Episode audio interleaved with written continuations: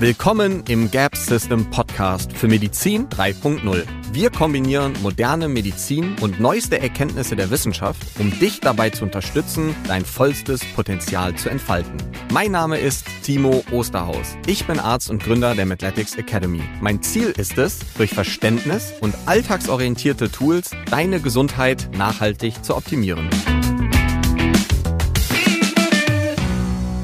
So, Elena, herzlich willkommen zurück zur tatsächlich ja schon dritten Folge, aber nur die zweite, die die Zuschauer hören, weil die erste ist ja technisch gesehen so ein bisschen in den, naja, wie soll man sagen, in den Sand gegangen irgendwie und die, die Tontechnik wollte nicht so ganz wie wir.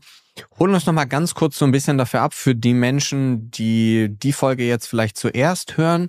Ähm, nochmal ganz kurz so, wer bist du? Erzähl nochmal ganz kurz ein bisschen was zu dir, was du machst, ähm, ich habe dein Buch hier liegen. Das zweite kommt ja in den nächsten ein, zwei Wochen auch. Vielleicht kannst du es nochmal ganz kurz so ein bisschen abholen. Also, also erstmal vielen Dank, dass ich hier sein kann, jetzt zum dritten Mal. Und ich freue mich, dass auf jeden Fall das zweite Mal der Ton geklappt hat und ähm, heute das dritte Mal. Also, mein Name ist Helena auf Hanos Böckel. Im Griechischen spricht man das H nicht, deswegen ähm, nenne ich mich selber und alle anderen ähm, können mich auch Elena nennen. Und ich bin hier in Berlin niedergelassen, habe eine eigene Praxis. Ich bin eine gelernte Nephrologin, das ist eine Nierenspezialistin, so wie der Kardiologe. Haben wir alle dann Facharzt für innere Medizin und dann machen wir noch ein bisschen weiter und dann machen wir noch eine Zusatzbezeichnung Nephrologie. Und da war ich hier an der FU Berlin. Heute ist das die Charité Berlin und habe da also in der Nephrologie diese Facharztausbildung gemacht. In der Nephrologie, gerade vor über 20 Jahren, also vor 30, 31 Jahren, habe ich angefangen, als Ärztin zu arbeiten. Da waren, gab es noch keine Geriatrie. Das heißt, unsere Patienten waren auch schon damals eher älter und älter ist dann vielleicht über 70 und waren sehr krank, hatten viele verschiedene Stoffwechselkrankheiten. Und ich mache es kurz, ich habe da besonders gerne die Transplantationsambulanz gemacht, weil das waren dann Menschen, die irgendwie sowas wie wieder Nieren gesund war und auf die durften wir, sollten wir aufpassen. Und da ist ein Prinzip, im Prinzip so ein bisschen dieses Messen, Machen, Messen, Machen entstanden, beziehungsweise da wird das so gemacht. Man bestellt also die Menschen ein, nicht weil sie krank sind, sondern um sie immer wieder gesund zu sehen, zu messen und dann mit so richtig pharmakologischen, körperfremden Medikamenten einzustellen. Und das hat mir viel, viel Freude gemacht. Und ich habe dann äh, die Klinik verlassen nach zehn Jahren und habe seit 2002 hier in Charlottenburg meine eigene Praxis gegründet. Ich habe dann nach der Klinik, eigentlich schon in den 90ern, da ist meine Tochter geboren, habe ich so irgendwie versucht, irgendwie Heilung zu finden, wie man das denn macht. Habe sehr viel alternative Ausbildung, Fortbildung gemacht, eher so im feinstofflichen Bereich, Kinesiologie und so. Das habe ich dann weitergeführt in der Praxis, bin dann aber doch vielleicht ein bisschen enttäuscht von mir oder von dem Ganzen zurück zum Körper. Und in der Nephrologie macht man sehr viel Blutdiagnostik und das habe ich immer weitergeführt und da dann über diese ganzheitliche Medizin immer mehr jüngere und auch gesündere Frauen vor allen Dingen zu mir gekommen sind, ist mir dann irgendwann über eine immer ausführlichere Labordiagnostik aufgefallen, dass diese Frauen wirklich alles richtig machen, was die gesunde Lebensweise betrifft.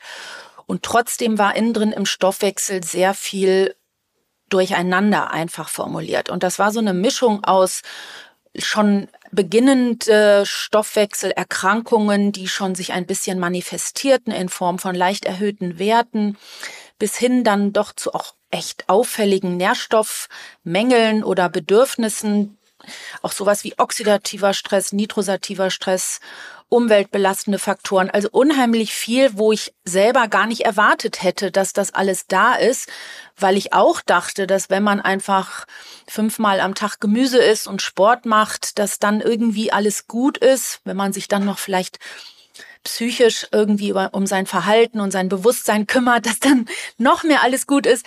Aber das war nicht so. Und ich habe dann irgendwie immer mehr angefangen, Nährstoffe damit meine ich Vitamine, Mineralien, alles das, was wir essentiell eben auch eigentlich über die Nahrung aufnehmen müssen.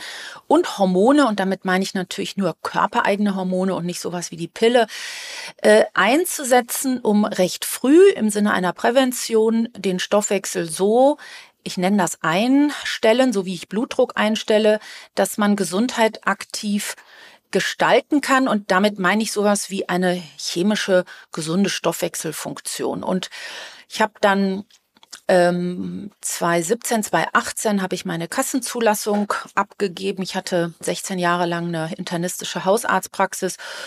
Dann habe ich angefangen, eine Webseite zu machen, Blogs zu schreiben. Dann habe ich gemerkt, dass mir Schreiben sehr viel Spaß macht, auch einfach Menschen zu informieren, was es über die Schulmedizin gibt, was man tun kann. Und dann war das Wissen irgendwie gefühlt in meinem Kopf so groß, dass ich dann das erste Buch geschrieben habe. Und das ist das, was du jetzt auch bei dir liegen hast, die Nährstofftherapie mit dem Untertitel Orthomolekulare Medizin und bioidentische Hormone und wie man die eben im Stoffwechsel einsetzen kann, um die Gesundheit zu erhalten oder um wieder gesünder zu werden und vielleicht auch irgendwie so altersbedingte Erkrankungen wie Osteoporose, Arteriosklerose etwas abzulindern, abzumildern und vielleicht auf jeden Fall die Folgen von diesen Erkrankungen zu Lebzeiten zu vermeiden. Und das zweite Buch, das äh, kommt jetzt im Oktober raus. Da habe ich einfach gemerkt, durch die vielen, vielen, vielen, vielen Fragen auf das erste Buch, dass ich wirklich noch nicht alles aufgeschrieben habe, was es vielleicht an Wissen braucht, um tatsächlich vielleicht auch ohne Arzt äh, Nährstoff Therapie machen zu können. Denn es ist ja so, dass wir beide vielleicht noch eher die Ausnahme sind hier in Deutschland. Und ähm, das hat natürlich auch was mit dem Kassensystem zu tun, mit dem, was bezahlt wird und was nicht. Und mir war wichtig, dass einfach die Menschen irgendwie mehr und mehr die Informationen bekommen, ähm, wie man das macht. Und der Haupttrick, und darüber haben wir im ersten Podcast sehr viel gesprochen, ist wirklich das Labor zu nutzen. Darüber hast du ja auch ein wunderbares Buch geschrieben. Und das ist etwas, was man tatsächlich den Menschen beibringen muss, weil ich finde, dass selbst unsere Kollegen, Kolleginnen das einfach entweder nicht wissen oder es auch einfach nicht so nutzen, wie man es nutzen könnte. Und man kann eben auch heutzutage auf jeden Fall hier in Berlin alleine in Labore gehen und sich im Prinzip Laborwerte kaufen. Und damit ist es wirklich dann einfach sicherer und leichter und vor allen Dingen wirkungsvoller, wenn man dann unter diesem, mit diesem Wissen dann die Nährstoffe sozusagen auf wirksame Blutspiegel einstellt. Und das ist so ein bisschen mein Weg gewesen. Ja, spannend. Das ist tatsächlich auch eine der ich würde schon sagen, mit der häufigst gestelltesten Fragen, die ich auch bekomme, wie kann ich das jetzt machen, wenn mein Hausarzt das nicht macht mhm. oder wenn ich überhaupt keine Ahnung habe, wie ich an diese Werte rankommen soll, die ich ja im Buch zum Beispiel auch beschreibe. Und ich glaube, das wissen wirklich ganz viele Menschen nicht, dass die in die meisten Labore, wo die Ärzte ihre, ihre Blutproben ja auch hinschicken, dass man in dieses Labor auch einfach gehen kann als Dienstleister und sagen mhm. kann, hey, ich habe hier eine Liste aus 50 Werten, die hätte ich gerne die werten die natürlich nicht aus, aber die bestimmen die und geben dir die Werte dann auch in die Hand. Ne? Mhm. Was würdest du jetzt aber sagen, damit wir auch vielleicht nochmal so ein bisschen die Kurve kriegen zu diesem Nährstoffthema, denn heute wollen wir ja viel über das Thema Hormone, bioidentische Hormone sprechen. Ähm, was würdest du sagen, wie passt das Thema Nährstoffe und Hormone eigentlich zusammen? Also das ist eine super Frage, weil die Realität ist eben, dass es gar nicht zusammen ist und dass es erstmal vielleicht hier auch durch unseren Podcast zusammengeführt werden muss. Aber es ist tatsächlich ein in unserem Stoffwechsel einfach ein ganz normales Miteinander. Also es macht ein Hormon ja nichts alleine, sondern die Hormone besetzen Rezeptoren. Diese Rezeptoren veranlassen dann biochemische Prozesse. Meistens landet es dann bei irgendeinem Enzym, was dann aus der Genetik rausgelesen wird. Und dafür braucht es dann Kofaktoren.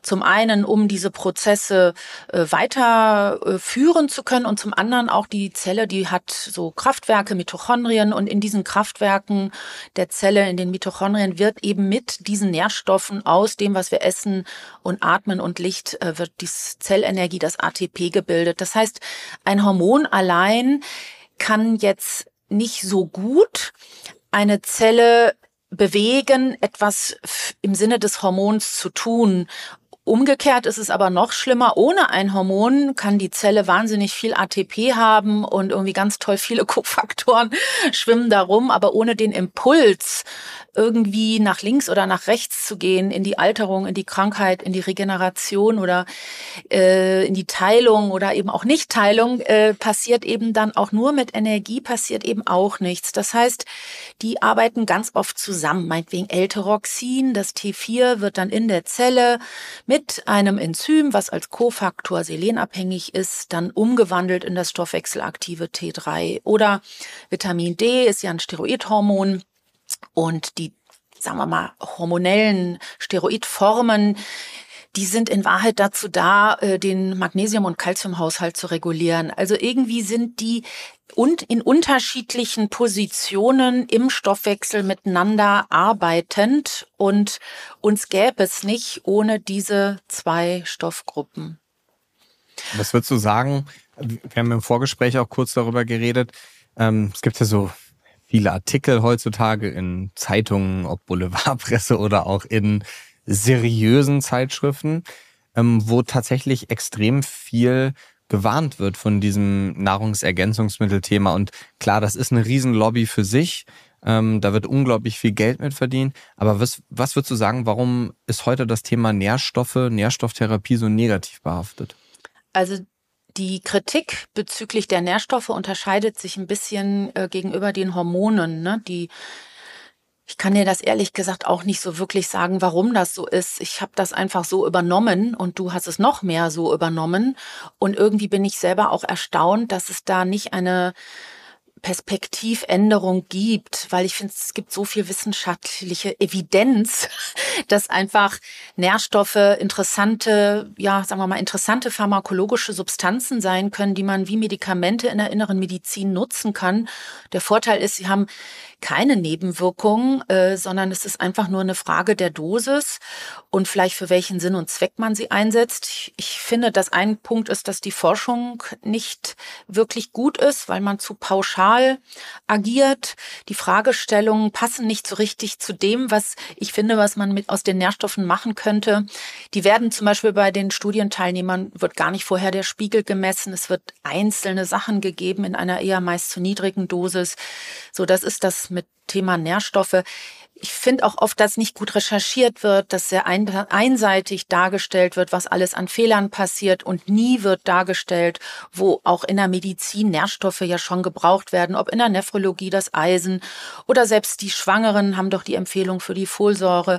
Man kennt die Genetik zum Beispiel für die Folsäure. Also es ist alles, man weiß, dass auch Deutschland Selenmangel hat. Man weiß, dass äh, Studien gezeigt haben, dass Deutschland Vitamin D-Mangel hat. Also das Wissen ist da und was eben fehlt, sind vielleicht richtig gute Anwendungsstudien, die dann auch über vielleicht Jahrzehnte gehen, so wie vielleicht die Framingham-Studie, wo dann rauskam tatsächlich, dass Rauchen schädlich ist. Wer hätte es gedacht? Und ähm, also wirklich, das war ja früher nicht bekannt. Das hat man einfach durch Beobachtung äh, über Jahrzehnte herausgefunden, was eben meinetwegen unser kardiovaskuläres Kreislaufrisiko wirklich ausmacht. Und sowas müsste man jetzt einfach mal mit einem anderen Dorf machen hier in Deutschland. Äh, die einen essen sich super gesund und die anderen essen sich auch gesund und nehmen dann noch Nährstoffe dazu nach Labor. Und das eben auch noch der, der Punkt, dass das Labor einfach nicht benutzt wird und nicht gesehen wird als Chance für wirklich ähm, individuelle, frühzeitige Einschätzung von welch, was für ein persönliches Risiko hat der junge Mensch, der ältere Mensch bezüglich Krankheit 1, 2, 3 und was kann er ergänzend zum Sport und zur Ernährung machen. Bei den Hormonen, wenn ich das noch sagen darf, spielt ja noch ein anderer Punkt eine Rolle. Da haben vor allen Dingen wir Frauen unglaubliche Ängste und auch Sorgen. Und zwar die erste Angst ist Brustkrebs, die zweite Angst sind Thrombosen, Lungenembolien und sowas. Und das ist alles zustande gekommen durch wirklich ein großes Missverständnis, weil eben auch ich als Ärztin zu der zu den Methoden der hormonellen Verhütung, damit meint man aber den Weg und nicht den Inhalt der Substanz, haben wir eben Hormone gesagt. Also man hat gesagt, dann nimmst du eben Hormone, damit hat man die Pille gemeint oder die Hormonspirale, damit hat man dann unter anderem die Mirena gemeint. Die haben aber eben zur Verhütung wirklich starke körperfremde ja, Medikamente, die den Hormonhaushalt der Frau unterdrücken. Und die haben tatsächlich auch diese Nebenwirkungen, wovor dann die Frauen auch ähm, durchaus berechtigt Sorge haben. Und dann ist es so, dass eben in den 90er Jahren, auch also seitdem die Pille gibt, seit den 60er Jahren, aber vor allem die Hormonersatztherapie gab es eine große Studie Ende der 90er und da hat man älteren Frauen, die waren alle schon durch, die waren in Wahrheit gar nicht gesund, hat man dann eben auch nicht bioidentische Hormone gegeben, also körpereigenes Progesteron und transdermal körpereigenes Estradiol, sondern man hat den sowas wie die Pille gegeben mit zum Teil einem mit Gestagenen, die heute auch gar nicht mehr gegeben werden, die sind verboten. Und dann war man ganz erstaunt, dass das die Frauen nicht vertragen haben. Und da ist aber dann auch recht schnell von den Medien dann so die Überschrift, alles macht Krebs, Hormone sind böse, rausgerufen worden. Und im Nachhinein, selbst in dieser Studie, wo man auch nicht die bioidentischen Sachen benutzt hat, ist es durchaus gibt es Aspekte, wo durchaus Frauen auch noch einen Vorteil haben. Und ein paar Jahre später haben sich die Autoren dann auch noch mal im New England Journal entschuldigt. Also es ist einfach unheimlich viel schiefgelaufen. Mein eigenes Gefühl ist, dass vielleicht Kollegen, die 2002, da kam diese WHI-Studie dann zum Abbruch, die das miterlebt haben, die in der Frauenarztpraxis damals Frauen behandelt haben, ich glaube, dass die richtig traumatisiert gewesen sind, weil es muss ein richtig großer Schock gewesen sein, dass man als Arzt dann festgestellt hat, man hat seinen Patienten irgendwas gegeben, was schädlich gewesen ist. Ne? Und dann war es eben unglücklich, dass eben auch alle Frauen, die bioidentische Hormone bekommen haben, die gibt es nämlich schon lange, auch dann abgesetzt worden sind. Und es ist dann alles in einen Topf geworfen. Das heißt also die Pille, die Hormonersatzpille, die Verhütungsmethoden und eben alles körpereigene ist im in Krebsverdacht geraten, so dass es sogar so ist, dass auch L-Tyroxin als Hormon verdächtig ist. Also es ist gerade da vor allen Dingen in der Kommunikation viel schiefgelaufen. Und das tragen wir bis heute nach. Und es gibt halt nicht die Studie, die jetzt auch da Sinn machen würde, dass man mal Frauen untersucht, wie ist der Out Outcome nach 30 Jahren mit 80, wenn die einfach meinetwegen 20 Jahre bioidentische Hormone genommen haben. Ab 45 kann man nämlich schon Progesteron nutzen. Das gibt, diese Studie gibt es nicht. Das heißt, es gibt weder die Studie, dass bioidentisch Krebse macht, noch gibt es die Studie, dass es das nicht macht. Es gibt aber auch da, finde ich, sehr viele Hinweise, auch wissenschaftliche Hinweise, dass es älter werden doch besser geht für viele Frauen, vielleicht nicht für alle, aber für viele Frauen, wenn diese Hormone in der Lebensmitte genutzt werden. Also ein Organ, wo das gesichert ist, ist der Knochen.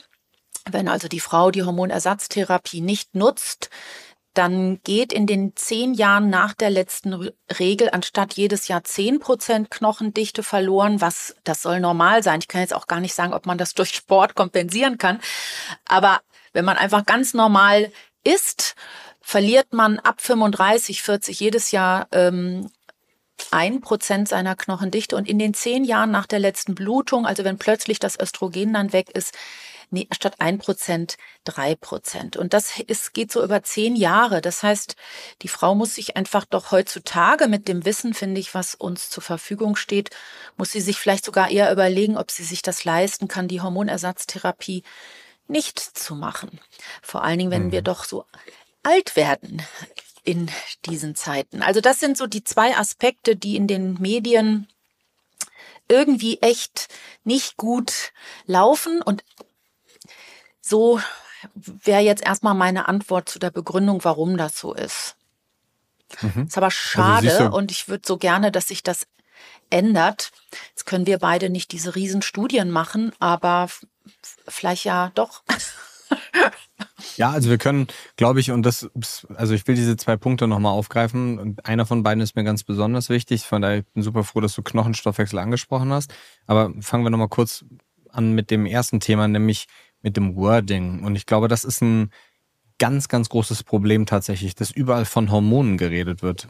Weil wenn man sich die Pille anschaut, dann sind das ja gar keine Hormone. Mhm. Das sind halt biochemisch ähnliche Strukturen wie die Hormonstruktur von einem bioidentischen Progesteron oder so ist. Also ein Gestagen jetzt in dem Kontext dann. Ähm, die Wirkung ist aber tatsächlich ja nicht die gleiche. Und damit sind auch die Nebenwirkungen zum Teil andere.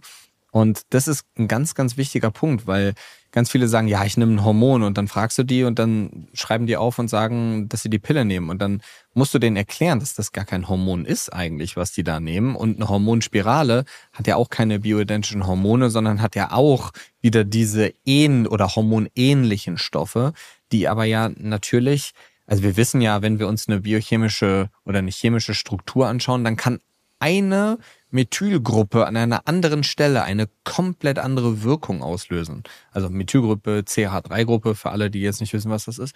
Ähm, das so mit einfachste Kohlenwasserstoffmodell, was irgendwie wo dran gebaut werden kann. Und das ist ja, trägt ja schon maßgeblich dazu bei, wie die Funktion ist. Oder ob ein Stickstoffmolekül, ein Sauerstoffmolekül plötzlich da ist, wo sonst ein Kohlenstoffmolekül ist, kann das gesamte Molekül ja sonst ähnlich oder gleich aussehen. Das ist, wenn wir uns ja Hormone anschauen, entstehen die ja fast alle aus dem Grundgerüst von Cholesterin. Am Ende sehen die aber ja alle ein bisschen anders aus, weil dann verschiedene Seitenketten dran sind, ab sind, ähm, verschiedene ähm, Kreise, jetzt fällt mir der Wort nicht ein, das Wort nicht ein, ähm, Steroid. Circle, ja, mir fällt aber der deutsche Begriff gerade nicht mhm. ein. Ähm, ein Hexaeder mhm. oder ein, ne, also diese Seitenketten von dem, äh, von dem Kohlenstoff nicht mehr dran sind. Das heißt, werden Dinge abgespalten oder hinzugefügt das Grundgerüst bleibt dabei ja sehr, sehr, sehr ähnlich. Und ich glaube, das ist was, was wir wirklich, ähm, und von daher finde ich es doch super, dass du Schilddrüsenhormone, also das Thyroxin angesprochen hast, weil auch das ist ja maßgeblich verteufelt heutzutage, dass die Leute sagen, so ich will keine Hormone nehmen. Und ganz oft ist das aber eine tatsächlich sehr, sehr, sehr gute Lösung. Klar, ich bin auch ein großer Freund davon, erstmal zu schauen, kann man jetzt vielleicht mit Selen oder Eisen oder welchen Dingen gerade bei Schilddrüsen Problematiken oder Unterfunktionen erstmal schauen, was könnte man machen. Aber man könnte sich auch hinsetzen und sagen so, hey, wir wollen die Symptome ja ausgleichen, wir geben Thyroxin und füllen gleichzeitig die Nährstoffe auf und gucken dann, ob wir das Thyroxin wieder rausnehmen. Wäre ja auch eine Möglichkeit. Und von daher ist, glaube ich, und das ist etwas, finde ich, wo wir schon zu beitragen können, dass die Kommunikation oder dieses Wording, was du als ersten Punkt genannt hast, dass das, ich nenne es jetzt mal, wertfreier ist und wir damit die Hormone nicht dauerhaft diesen diesen schlechten Ruf auch haben, den sie eigentlich gar nicht verdient haben aufgrund der Dinge, die du eben schon genannt hast. Und der zweite Punkt, und das ist so dieses Knochenstoffwechselthema, und ich fand das super gut und deswegen will ich das nochmal aufgreifen. Du hast gesagt, es gibt nicht so die Studien, die zeigen, dass Hormone gut sind und es gibt eigentlich auch nicht so die Studien, die zeigen, dass Hormone schlecht sind oder dass sie Krebs erzeugen, hast du ja gesagt. Und was ich, was ich finde, was es aber schon gibt, ist, wenn wir uns so dieses Thema Altern anschauen, was sind denn die häufigsten Probleme im Alter? Zum Beispiel Stürze. Das heißt, Knochenmineralisierung ist ein unglaublich großes Thema. Und ich glaube, ganz vielen ist auch gar nicht bewusst, wenn man sich so mit 70, 80 einen großen Röhrenknochen bricht, dann ist also 30 bis 40 Prozent der Menschen sterben innerhalb des ersten Jahres nach diesem Knochenbruch, weil die sich davon nicht mehr erholen. Das heißt, das ist natürlich jetzt nicht wir haben jetzt keine Studie, die zeigt, okay, ähm, wir können mit bioidentischen Hormonen dieses Risiko reduzieren. Aber wir wissen ja schon, dass dieser, dieser Wegfall an Östrogen unter anderem dazu beiträgt, dass die Knochendichte schneller abnimmt. Weswegen Krafttraining, weil du hast eben gesagt, du weißt nicht, ob man dem irgendwie entgegenwirken kann von diesen Prozentzahlen. Ich bin super Fan davon, dass Frauen im Alter auch schweres Krafttraining machen, weil das das Einzige ist, was wir machen können, zusätzlich zu den Hormonen, um diesen Verfall, nenne ich ihn jetzt mal, oder diesen Verlust an Knochendichte entgegenzuwirken. Man könnte sich jetzt auch einen Hammer nehmen und den ganzen Tag auf den Knochen draufhauen, dann würde der auch mineralisiert bleiben. Ähm, sehr wahrscheinlich. Aber grundsätzlich ist Krafttraining eine super, super relevante Sache, was viele Menschen leider auch nicht machen. Und ich würde das gerade für Frauen in einem gewissen Alter empfehlen, weil es dann neben den ganzen anderen positiven Benefits auch einen unglaublich riesengroßen Benefit auf das Thema Knochendichte hätte, und deswegen finde ich das auch so problematisch, ähm, wenn wir gerade bei jungen Frauen sehen, kommen wir gleich noch so ein bisschen zu. Ich habe so vier verschiedene Arten von Patientinnen mal vorbereitet und mitgebracht. Können wir mal schauen, wie du da vorgehen würdest. Ähm, aber deswegen finde ich es auch so schlimm, wenn heutzutage so wenig gemessen wird, ob, obwohl wir so viele Zyklusprobleme haben. Weil wenn wir ja jetzt schon, also nicht wir, aber wenn jetzt junge Frauen mit 25 schon extremen Mangel an Progesteron und Estradiol oder so haben, dann wissen wir ja, dass das Knochendichte-Thema dann schon ein Problem wird. Und mit 25 verlorene Knochendichte kann man, die, die baut man ja nicht wieder auf. Die ist dann ja weg. Man kann dann natürlich den Rest erhalten, der da ist. Aber ich finde dieses Thema Knochen, und deswegen bin ich so happy, dass du das ansprichst, finde ich, ist ein so maßgeblich unterschätztes Thema. Und wir haben ja auch im ersten Podcast schon drüber geredet, weil, also der Knochen ist ja irgendwie auch ein Organ, über den eigentlich keiner so richtig redet. Das ist der größte Kalziumspeicher und unter anderem aber vor allen Dingen für dieses ganze Stabilitätsthema verantwortlich. Und zu, zur Stabilität gehört Bewegung. Bewegung hat viel mit Altern zu tun, wieder mit vielen positiven Benefits. Das heißt, wenn ich mir den Knochen breche, dann bedeutet es nicht nur, ich muss mich davon erholen, sondern ich kann mich ja auch viel weniger bewegen. Und das ist dann ja auch wieder ein unglaublich essentieller Punkt. Deswegen Du merkst schon, ich finde Knochenstoffwechsel unglaublich spannend. Also ich habe ähm, da auch noch, ich hab da noch was für dich.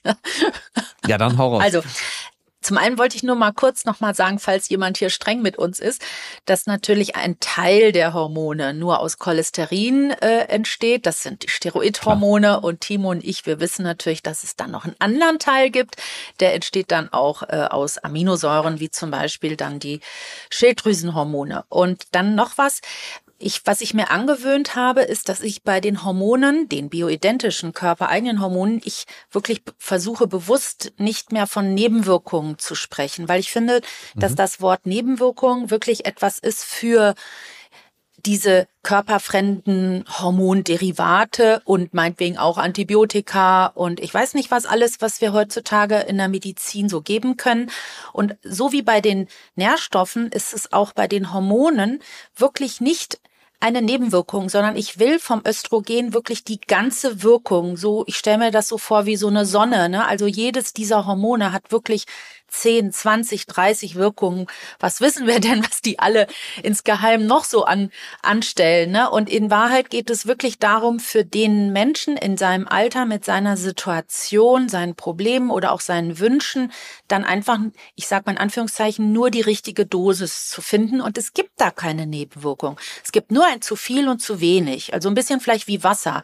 Es gibt einfach nur zu viel und zu wenig. Es gibt nicht Nebenwirkung von Wasser, sondern dann war es einfach zu viel und dann mit der Temperatur. Also man, das, das vielleicht zwei Aspekte. Also es gibt die proteinbasierten Peptidhormone und es gibt die fettigen, aus Cholesterin entstehenden Steroidhormone. Und das stimmt. Also Testosteron und Östrogen, Estradiol, glaube ich, trennt nur ein so eine Gruppe an so einer anderen Stelle.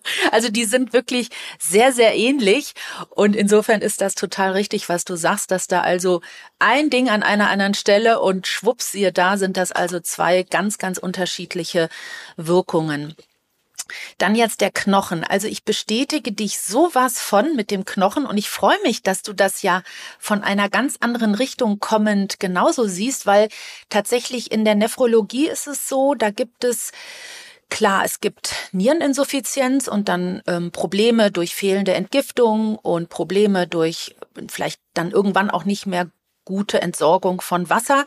Aber es gibt so zwei Stoffwechselprobleme, auf die die Nephrologen immer gucken. Das eine ist die renale Anämie und deswegen eben auch da zum Beispiel das körpereigene Erythropoietin. Das ist ein Hormon, was die roten Blutkörperchen, das Blutbild fördert. Das wird ja auch im Sport gerne mal auch verboten benutzt, um auf, Kennen die auf den unter EPO. Genau, um auf den 5000er hochzukommen, hat man viele rote Blutkörperchen und dann wird an der Dialyse eben auch Eisen gegeben, damit die Menschen eben nicht so schwer leiden an dieser renalen Anämie. Also ohne EPO, das ist wirklich eine Errungenschaft, hätte so ein Dialysepatient eher ein HB von fünf bis sechs, muss man sich mal vorstellen.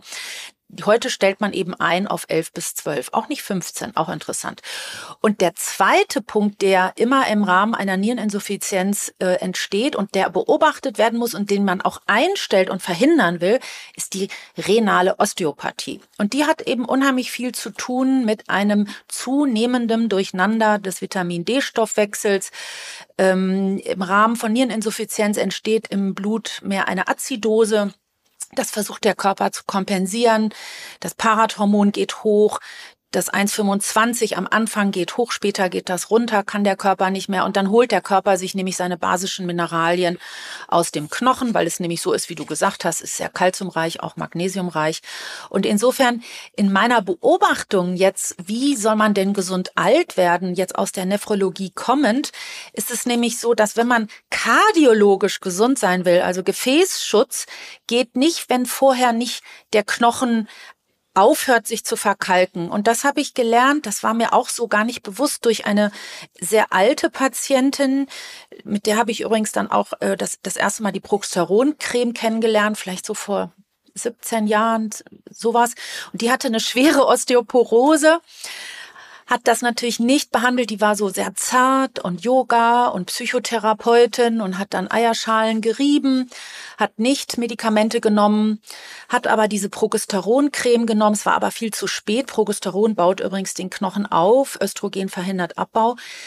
Und die hat dann einfach in über 80 noch eine schwere koronare Herzerkrankung bekommen, musste Stents und sowas kriegen und die hat nie geraucht. Die hat alles richtig gemacht. Das war sozusagen die Großmutter der Patientin, die jetzt heute alle so etwas erschöpft und eben gesund lebend, aber dann innen drin doch ein bisschen alle in die Praxis kommen. Und da habe ich erst mal geschnallt, dass wenn der Knochen sich entkalkt, dann ist das ja eine unphysiologische Kalziumüberschüttung der Peripherie. Und was die nephrologischen Patienten dann machen, die machen dann eben extra osphäre Kalzifikationen. Und das ist echt alles was Seltenes, so für alle Gesunden. Ne? Das sieht man nur wirklich mit diesen schwer kranken Menschen.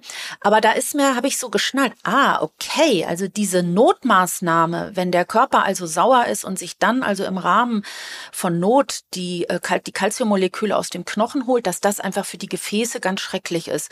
Und wenn man dann eben an den Gefäßen ein Lipo-A, ein LDL-Cholesterin hat, das kann ja auch mal genetisch bedingt oder LDL ist so, aber auch LDL, ähm, Lipo-A ist genetisch, aber LDL kann ja auch genetisch familiär mal erhöht sein und dann macht man auch alles richtig und dann bekommt man nicht nur Osteoporose, sondern auch noch eine Arteriosklerose und je nachdem dann eben am Herzen, an den Nieren ne, oder eben dann auch am Gehirn, Demenz. Insofern meine, äh, meine Reihenfolge ist, erst muss der Knochen sicher sein, dann hat man noch einiges, was man tun kann, um die Gefäße zu schützen. Und wenn der Knochen sicher ist und die Gefäße geschützt, gerne auch mit schulmedizinischen, pharmakologischen Medikamenten, weil das geht dann nicht nur mit der Ernährung, das ist dann einfach so, dann hat man eine gesündere Niere, ein gesünderes Herz und dann im Übrigen auch ein gesünderes Gehirn, weil das ja das auch ist, was dann eben gesund gelebt habende Frauen in den 80ern dann ja eben auch noch treffen kann. Und wenn die dann nicht mehr so ihre Sinne haben, dann stürzen sie auch besser. Und auch das, was du gesagt hast mit dem Bruch, das stimmt.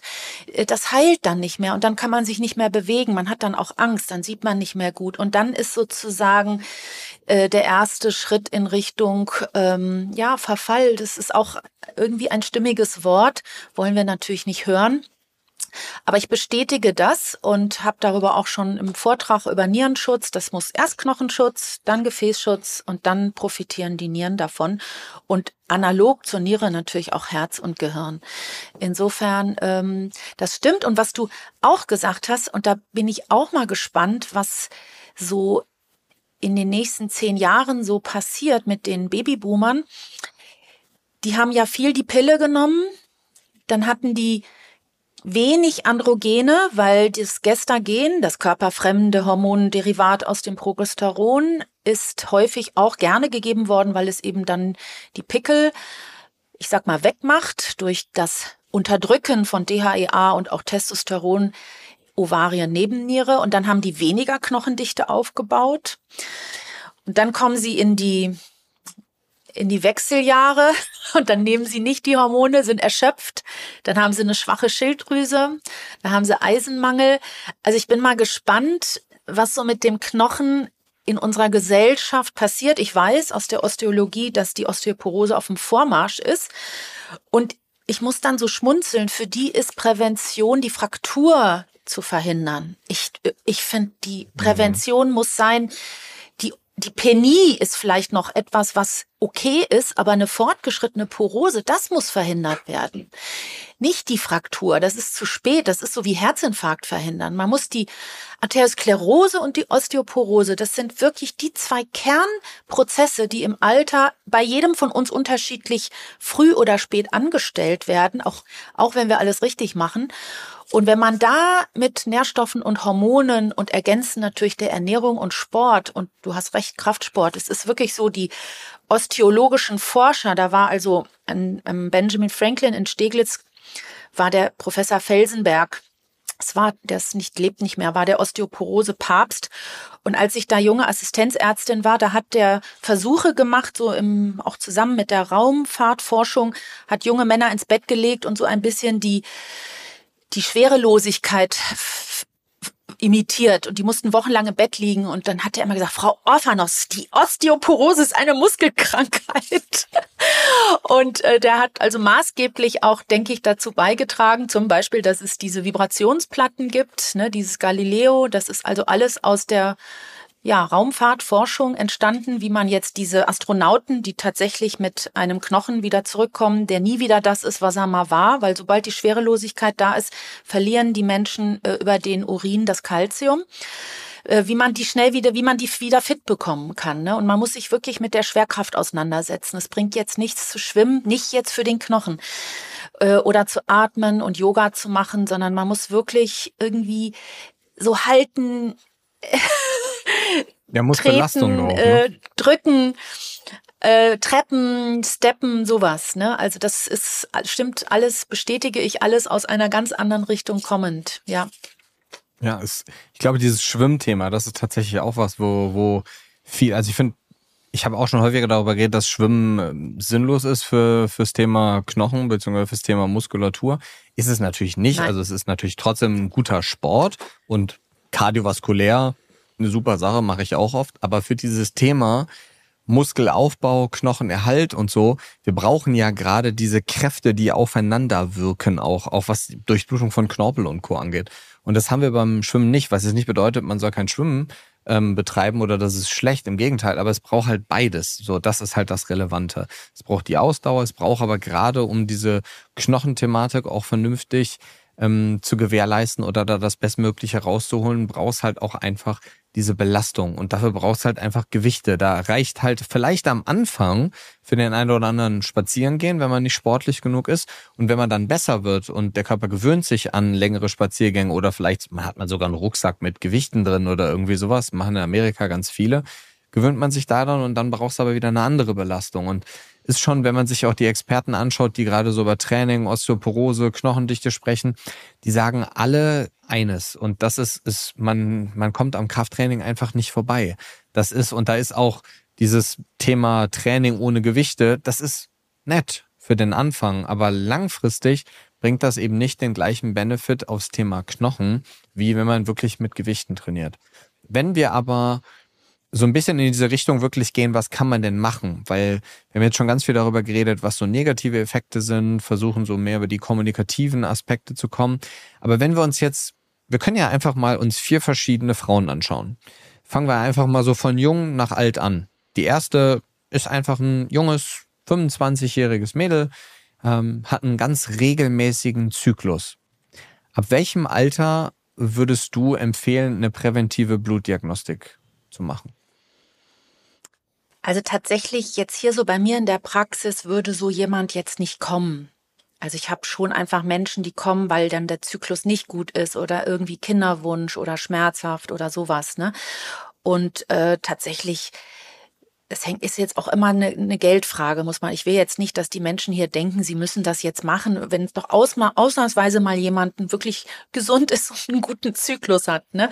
Äh, neugierig bin ich immer, aber ich würde vielleicht jetzt da gar nicht so den Zyklus, sondern ich würde dann eher so vielleicht in der Nährstoffabteilung gucken, dass sie auch dann alles hat, was, damit das dann auch in 25 kriegt man vielleicht noch nicht ein Kind, aber vielleicht so mit 28 oder sowas, das einfach, ich würde alles gucken, so dass das, dass die Schwangere, ich würde gucken, dass eine potenzielle Schwangerschaft im nächsten Jahr, dass dafür sie alles hat. Das sind dann aber eher die Nährstoffe. Das wäre jetzt zum Beispiel Vitamin D, das wäre das Eisen, Das wäre dann Magnesium, Calcium, Selen, also alles, was die Schilddrüse braucht, Jod, also Jod, Selen, Eisen, dann Omega-3. Hm? Folsäure? Ja, B-Vitamine natürlich. Also da eher gucken, hat sie vielleicht aus Versehen ein hohes Homozystein, weil sie irgendwie genetisch Folsäuremangel hat. Also da, das finde ich eher. Reicht die Ernährung aus oder gibt es irgendwas, womit man die düngen muss, damit einfach sie in der Schwangerschaft keine Probleme hat und damit sie dann, wenn sie einen Kinderwunsch hat, dass sie den, dass das dann auch erfüllt wird. Ähm, so, das wäre eher so. Die Hormone, muss ich sagen, wenn dann vielleicht Schilddrüsenhormone, ne, das ist interessant. Aber mhm. eher so die, die Nährstoffe. Ich finde, wenn eine Frau sich gut fühlt und einen regelmäßigen, angenehmen Zyklus hat, dann ist das schon der Beweis für unheimlich viel Gesundheit. Absolut, das machen wir tatsächlich genauso. Ja, also Schilddrüse messe ich bei jedem mhm. immer. Also Hashimoto würde ich ausschließen zum Beispiel, ne? Mhm. mhm. Das also gehört auch so zu unserem Standard dazu. Schilddrüse wollen wir eigentlich immer haben und da auch groß. Also es ist nicht immer mit Antikörpern, mhm. wir machen ja viel Ultraschall auch. Ähm, aber immer TSH, FT3 und FT4 und gerade die, die Grundstoffe, über die du ja eben auch schon kurz gesprochen hast. Ähm, aber ich finde auch, also wenn wir einen regelmäßigen, gut laufenden Zyklus haben, muss man das nicht unbedingt machen.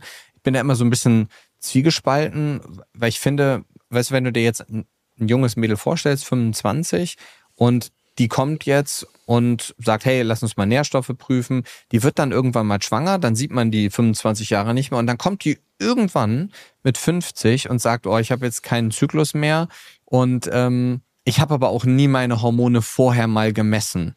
Ich finde dann immer gut, wenn man so einen Vergleich hat. Wie waren denn die Hormone, als es ihr richtig gut ging? Braucht man natürlich nicht zwingend, weil wie du eben ja auch gesagt hast, man kann die Hormone ja einfach so einstellen, wie es ihr dann gut geht. Aber dann hat man schon mal so einen individuellen Startpunkt. Ich fühle mich damit immer sehr wohl, ist aber natürlich nicht zwingend notwendig. Ähm, aber ich finde es super, dass das Schilddrüse bei dir auch so eine Rolle spielt. Würdest du das jetzt nur für Frauen machen oder wäre ähm, das bei Männern anders? Also ich gucke bei allen, die zu mir kommen, die ja dann doch meistens auch irgendwas haben, gucke ich auch bei Männern Schilddrüse. Es ist aber tatsächlich schon so, dass die Frau da irgendwie echt empfindlicher ist. Trotzdem, ich finde auch bei Männern Hashimoto und ich finde auch, dass Männer kleine Schilddrüsen haben oder relativ klein und es gibt auch ein paar Männer mit Eisenmangel. Aber das ganze Thema ist natürlich viel, viel häufiger als der Frau. Aber mein Gefühl ist, wenn ein junger Mann zu mir kommt, was ja schon was Besonderes ist, ne, dann äh, muss der was an der Schilddrüse haben. In Anführungszeichen ist jetzt ein Witz, ich will das jetzt nicht lustig machen, aber im Prinzip, ich mache ja, wenn ich darf, das ist immer eine Geldfrage, mache ich ja sehr große Labore und da ist immer Schilddrüse dabei und auch immer Antikörper dabei. Also das finde ich wirklich ist sowas Häufiges und dann auch umgekehrt. Es ist so leicht zu behandeln und und noch was. Wer sobald ich irgendwen hab, der irgendwie mit der Schilddrüse, ich sag mal, ein bisschen krank ist, habe ich ja sofort einen Grund, wenn der gesetzlich versichert ist, den auch wieder im System auch wieder locker formuliert, einzutüten. Das heißt, ich schreibe dann eine Überweisung, da steht dann alles drauf, wie krank derjenige ist, so dass dann der Hausarzt entweder wirklich weitermachen muss. Das ist übrigens ein ganz guter Tipp vielleicht. Oder aber hier in Berlin kann man auch zu großen MVZs schicken, endokrinologischen Zentren. Wenn da drauf steht, Patient hat Diagnose 1, 2, 3, dann ist eigentlich meine Erfahrung, dass die den auch nehmen. Es kann manchmal ein bisschen dauern. Und dann habe ich denjenigen im System sozusagen ange verankert. Ne, also dann ist es schon so, dass wenn also jemand Hashimoto hätte oder auch ich fange dann an mit ein bisschen Schilddrüsenhormonen und dann ist ja die Diagnose Hypothyreose auch für den Kassenarzt erstmal gesetzt und dann habe ich erstmal die Möglichkeit, äh, dass dann dort zumindest einmal im Jahr auch irgendwas an Blutdiagnostik ähm, gemacht wird, was ich dann natürlich wieder so präventiv auslesend verwenden kann. Also auch deswegen suche ich die Schilddrüse immer, weil immer wenn ich da was finde, dann freue ich mich, weil dann habe ich habe ich eine sanfte, nicht schlimme Diagnose, womit dann im System tatsächlich dann auch wieder irgendwie etwas möglich ist zu tun, zu bekommen. Und ähm, das ist vielleicht auch noch mal ein Aspekt, den ich nutze. Mhm. Wie ich ich würde sagen, das ist so gerade wenn man sich so die meisten Ärzte anschaut, ist, finde ich tatsächlich, weiß nicht, ob deine Erfahrung was ähnliches beschreibt, aber ist die Diagnose Hashimoto oder auch Schilddrüsenunterfunktion wird tatsächlich sehr, sehr selten gestellt. Also häufiger als wahrscheinlich vor ein paar Jahren, aber immer noch sehr, ich nenne es jetzt mal zurückhaltend. Auch wenn man eine Unterfunktion sieht, wenn man Antikörper sieht, finde ich, wird dieses Wort Hashimoto sehr selten in den Mund genommen. Siehst du, siehst du das ähnlich oder? Ähm, finde ich tatsächlich jetzt hier in Berlin nicht so. Ich finde schon, dass die Endokrinologen doch die Diagnose vergeben. Ich finde aber, dass aus der Diagnose wirklich viel zu wenig therapeutische Konsequenzen erfolgen. Also erstens ist das ja nicht eine Erkrankung der Schilddrüse, sondern das ist ja etwas, wo das Immunsystem sich auf die Schilddrüse irgendwie stürzt, warum auch immer. Und wenn das Gleiche passieren würde mit Antikörpern gegen Niere, dann gibt sofort die Uniklinik und akutes Nierenversagen, Glomerulonephritis. Irgendwie finde ich, dadurch, dass die Schilddrüse vielleicht so aus irgendwie so einem Gefühl heraus nicht lebensnotwendig ist, weil man stirbt ja nicht sofort, ich finde, sie wird nicht ernst genommen als Problematik. Und es wird ja dann auch gar nichts gemacht. Also ich habe da auch mal einen Vortrag drüber gehalten. Ich weiß jetzt nicht, ob sich das geändert hat. Da hatte ich mir dann die Leitlinien der Endokrinologen für die Schilddrüse-Unterfunktion nochmal rausgesucht. Das ist wirklich, also bis zum TSH von, ich glaube, sieben oder acht muss man gar nichts machen. Und bei älteren Menschen soll man dann auch gar nichts machen. Es könnte ja alles gefährlich sein. Es wird nicht auf das Immunsystem, Gluten, Leaky Gut, Selen, Nährstoffe, die Pille, nichts, gar nichts wird gemacht. Und also das ärgert mich schon, weil es ist wirklich so vieles, was man machen kann, was man den Menschen ja auch beibringen kann, was sie dann selber machen können.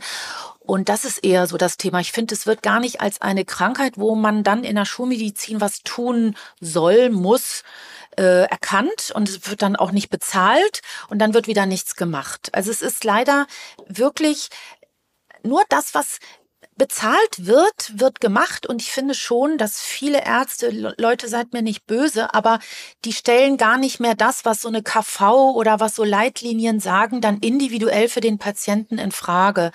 Ich weiß, man ist dann müde und kann nicht mehr. Man hat auch dann wirklich Patienten, die dann eben doch noch viel schlimmere Krankheiten haben. Aber es ist, es, es wird dann so, nur weil es das nicht gibt passiert dann nichts. Und ja, das würde Zeit kosten. Man, man, man braucht viel, viel Zeit, um all diese feinen Störungen mit den Menschen zu besprechen, denen Wissen in die Hand zu drücken. Und deswegen habe ich ja auch das Buch geschrieben, weil ich einfach das Wissen verbreiten möchte, wie man A, Labor anders lesen kann, wie man Nährstoffe anders lesen muss. In dem neuen Buch ist jetzt auch nochmal habe ich was geschrieben über Vorhofflimmern. Also zum Beispiel meine Beobachtung ist, kannst du ja auch mal äh, beobachten, dass bei den älteren Frauen, älter ist dann vielleicht so, vielleicht schon auch über 60, bin ich auch bald älter. Ähm, also äh, bei den älteren Frauen äh, ist unter einer Monotherapie mit T4 irgendwann schaffen die das nicht mehr so richtig gut in T3 umzuwandeln. Viele haben dann auch Stress, Krankheiten, Pflege, Mann, ich weiß nicht was. Und dann geht das RT3 hoch und es ist das RT3, was Vorhofflimmern dann auslöst. Es ist nicht es ist nicht T4 und T3. Und was die häufig haben, ist dann so ein Low T3 anmutende Situation.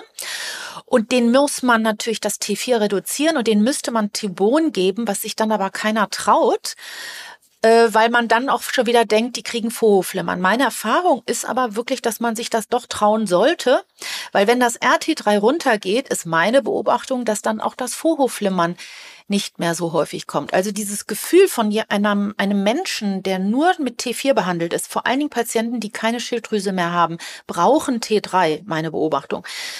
Und dieses hohe RT3 und das eher niedrige Low T3 macht Gefühle von gleichzeitig Überfunktion, Herzklopfen und sowas und Unterfunktion. Und das wird in der Endokrinologie ja nie gemacht, dieses RT3. Und dann wird den meistens den Frauen das nicht geglaubt. Und dann wird mhm. vielleicht dann auf Druck der Patientin T4 erhöht und damit geht es ihr dann aber noch schlechter. Ne?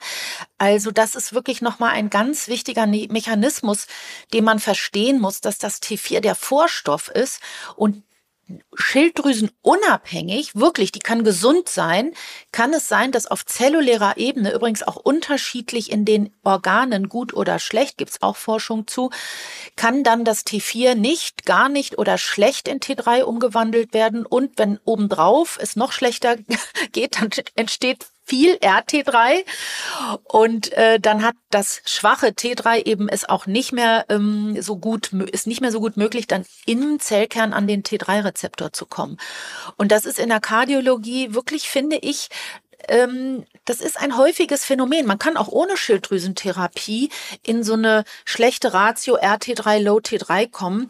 Es gibt ja mehrere Sachen, die auch in der Zelle vorhanden sein müssen, damit man dieses T3 herstellen kann. Also der hat auch so ein, ähm, den Namen jetzt vergessen, hat auch so ein Buch geschrieben, 22 Möglichkeiten. Datus, Datus yes, genau, genau, 22 Möglichkeiten, wie man alles irgendwie mhm. Unterfunktion haben kann.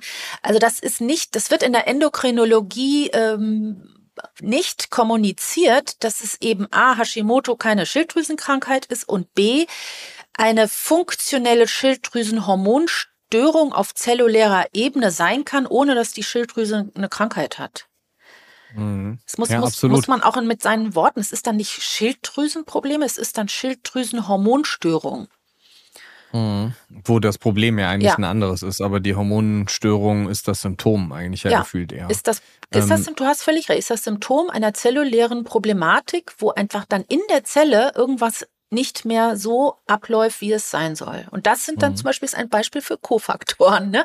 Und vielleicht ja. auch äh, Schwermetallbelastung oder was weiß ich, was dann da in der Zelle eben dann in der Leber, im Gehirn, im Herzen einfach dann nicht mehr läuft. Und die Schilddrüsenhormone braucht wirklich jede Zelle, wo viel Energie gebraucht wird. Also das ist so ein wichtiges Hormon, dieses T3. Das ist wirklich der Wahnsinn. Hm. Ich finde aber auch spannend, wenn man sich so die neuesten Daten anschaut, dann ist die Dualtherapie, also Thyroxin und Thybon, eigentlich ehrlicherweise auch immer der Monotherapie Thyroxin überlegen. Ja. Auch wenn das noch nicht so ja. angekommen ist in der Praxis.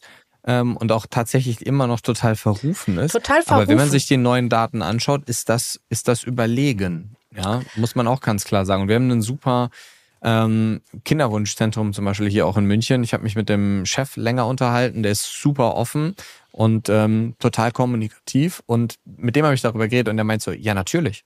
Also klar, wir geben deswegen auch nur Thyroxin und Turbon in Kombination. Und da, das war dann total mindblowing so also für mich. Ich habe schon so, erlebt, dass dann okay. ich mir Mühe gegeben habe und dann wurde dann schon wieder von einem Endokrinologen das Tybon in der Schwangerschaft abgesetzt. Ja, ja. Also da braucht es auch nochmal, ich freue mich, dass du so ein tolles Kinderwunschzentrum um die Ecke Aber hast. Aber das ist auch der Einzige, mit dem ich also, darüber geredet habe, der das gut auch fand. Vielleicht an alle, die das hören, wirklich in der Kinderwunschsituation ist ein gutes TSH ein TSH von 0,5. Nicht zwei. Also alle, die jetzt zuhören und einen Kinderwunsch haben, schon eine Fehlgeburt hinter sich haben und dann sollen die mal bitte gucken, wenn das TSH 2 ist, ist da, das, ich will nicht, dass dann gedacht wird, das ist Schuld, aber da ist eine Möglichkeit für die nächste Schwangerschaft mit Schilddrüsenhormonen etwas zu tun, damit dann die Schwangerschaft gut läuft. Also mhm. das ist ein Riesenthema. Ja, wir versuchen immer TSH unter 1,5 einzustellen. Niedriger ist natürlich schön, aber unter 1,5 ist so das, was wir uns wünschen bei den Leuten und ist tatsächlich ehrlicherweise aber eher selten der Fall. Klar ja. haben wir natürlich auch unsere Bubble an Menschen, die ja zu uns kommen. Ähm, aber kommen wir noch mal ganz kurz auf dieses, weil ich finde das super spannend, ähm, die Therapie Tybon, Thyroxin, auch wie du das mit dem RT3 beschrieben hast. Ich finde das nämlich super spannend. Erstmal, ähm, ist RT3 so mit einer der Standardwerte für die Schilddrüse, die du immer abnimmst oder machst du das nur in bestimmten die Situationen? Die mache ich jetzt mittlerweile immer. Auch gesund. Okay, das ist ein super teurer Wert, ne? Habe ich gar nicht so im Kopf. Ja, kostet um die 50 Euro, nur das RT3. Ist aber wahnsinnig wichtig. Ja, ich finde das, ich finde es auch super. Wichtig. Also also wenn jemand, ja wenn sich nicht. jemand nicht fühlt, müde ist, schlapp irgendwie dieser ganze, diese ganze Energiethematik, ist es einfach super wichtig. Es ist wirklich, es ist ein ganz wichtiger Krankwert. Und ich finde vor allen Dingen spannend ist, also die meisten kennen das Reverse T3 ja. eh nicht, also habe ich schon ganz viel drüber gesprochen. Aber es bringt ja gar nichts in so einem Szenario. Du hast es eben schon angedeutet. Ich habe im Buch auch so über dieses Low-Thyroid-Syndrom gesprochen, wo RT3 hoch und wenn man RT3 nicht misst, sieht es aus wie eine Unterfunktion, ist es aber eigentlich gar nicht. Und die meisten erhöhen dann das Thyroxin. Eigentlich müsste das Thyroxin aber ja runter, damit weniger RT3 produziert wird. Du bist gut, genau so und ist es. Das, ich, ich weiß gar nicht, eigentlich ist es so einfach. Mhm. Oder ich, also ich weiß gar nicht, ob es, also, oder ob ich es nur so einfach finde, aber ich finde es eigentlich total logisch ja. und unkompliziert. Aber ist natürlich wieder mit viel Diagnostik verbunden. Was würdest du sagen, ähm, was sind so deine Erfahrungen nach Trigger, die die Umwandlung von FT4 in das RT3 erhöhen? Also auf jeden Fall ist das ja normal. Ein normaler Zustand. Ich erinnere mich noch, ich war also 96, 97 auf Intensivstation und da war das normal, ach, der hat ein Low-T3-Syndrom. Da hatten die ein TSH von 1, ein sehr gutes äh, T4 und ein unterirdisches, also unter dem unteren Referenzwert T3. Und das ich habe damals noch nicht mal gewusst den Unterschied zwischen T4 und T3. Ich wusste auch gar nicht, dass T3 das Aktive ist. Und ich habe mich auch nie gefragt, wo ist es denn abgeblieben, das, das T3, ne? Und äh, mich würde auch interessieren, müsste man mal gucken, ob das auf Intensivstation heutzutage vielleicht sogar behandelt wird, wenn man die Leute aus der Beatmung rausholt, ob das dann vielleicht schneller geht oder so. Ich erlebe das jetzt bei den Gesunden draußen schon nach so existenziellen Krisen, Scheidung, ähm, bei der Arbeit, äh, so schlimme Situationen, Mobbing oder sowas, dann Erschöpfung oder so. Ich habe jetzt nicht so viel Post-Covid, aber ich könnte mir vorstellen, dass das da auch eine Rolle spielt. Also nach einer schweren Infektion. Es ist auf jeden Fall ein hohes RT3. Also das höchste, was ich hier mal so gemessen habe, waren auch mal Werte so um 300. Einheit weiß ich wieder nicht auswendig.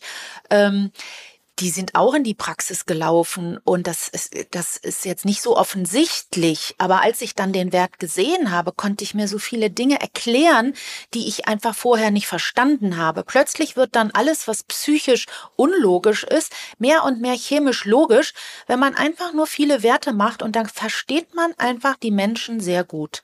Also manche, auch viele Frauen, ich, ich verstehe dann einfach so gut, wieso sie sich so fühlen, wie sie sich fühlen. Und es ist dann auch eine sehr erleichternde Sache, dass im Prinzip der Mensch dafür gar nichts kann, dass er sich so fühlt, wie er fühlt. Ja, also alle Nebel im Kopf, müde, traurig.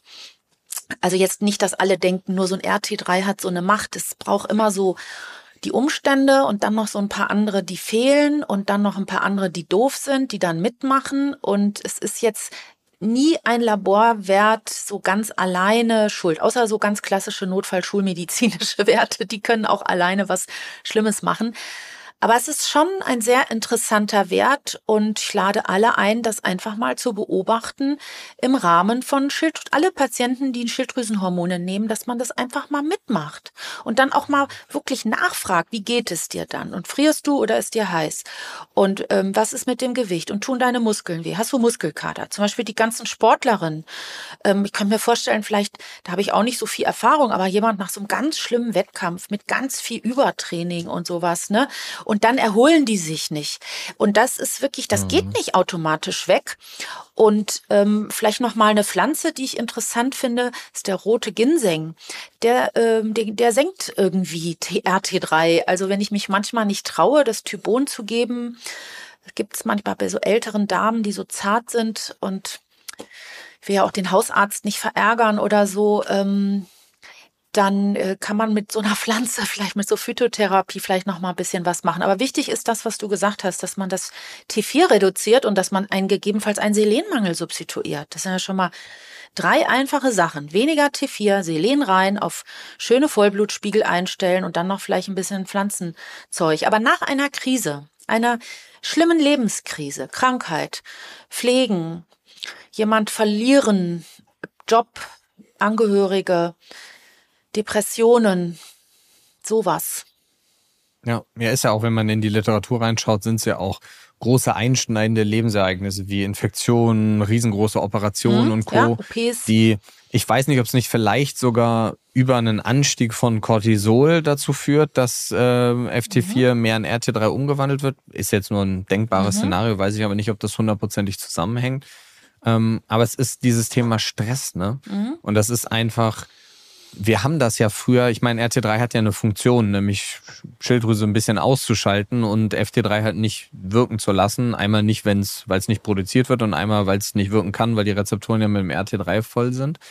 Ähm, aber ich glaube schon, dass das, wir haben heutzutage halt einfach ein Problem, wofür wir nicht richtig gemacht sind, zumindest nicht in dieser Dosis. Und das ist halt dieser ständige Stress, den wir halt um uns herum haben. Und deswegen, und um die Frage zu beantworten, weil du es gerade eben in den Raum gestellt hast, wir haben ja viele Sportler bei uns und wir haben super viele Probleme, gerade nach Wettkämpfen, mhm. was so RT3-Geschichten und Co. angeht, weil die Leute sich nicht mehr die Zeit zum Erholen nehmen. Das ist so, du hast den einen Wettkampf, dann hast du mhm. irgendwie drei Monate Pause, dann kommt der nächste Wettkampf und du kommst gar nicht in dieses Szenario, wo Testosteron, Östrogene und Co. wieder an einem vernünftigen Level ankommen und dann startest du bei einem niedrigen Wert und gehst dann direkt wieder in die nächste Vorbereitungsphase.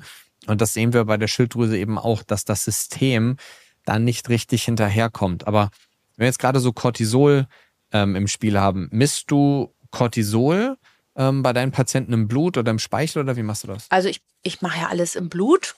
Und wenn ich mal, es gibt Situationen, wo ich ergänzend auch Speichel nutze, aber tatsächlich, ich nutze auch äh, das Cortisol im Blut. Und hier in der Praxis, wir machen einfach die Blutabnahmen immer morgens früh. Und da ist es ja normal, dass der Spiegel eher hoch sein muss. Und ich mache also jetzt nicht mittags oder sowas, wo dann ein niedriger Spiegel normaler wäre. Und ähm, also mein, meine Erfahrung ist tatsächlich eher so, dass nach einer Phase vielleicht von Stress dann durch eine erschöpfte Ressource Nebenniere dann tatsächlich das RT3 irgendwie versucht zu kompensieren oder so. Also ich finde schon, dass so eine Nebennierenerschöpfung, das ist jetzt nicht in Edison, aber schon auch eher ein schlappes Cortisol, morgens so Werte von 60, 70 oder sowas, finde ich dann schon interessant. Da würde der Endokrinologe noch gar nicht mit den Augen zucken. Aber wenn sich das so wiederholt und dann die Leute vielleicht, wenn sie jung sind, eher niedrigen Blutdruck, immer wieder Infekte oder so, gebe ich auch Hydrocortison. Also die Addison-Dosis, die man dann eben geben dürfte, wenn gar nichts mehr ist, ist ja bei Frauen vielleicht so 20 Milligramm morgens, 10 Milligramm mittags.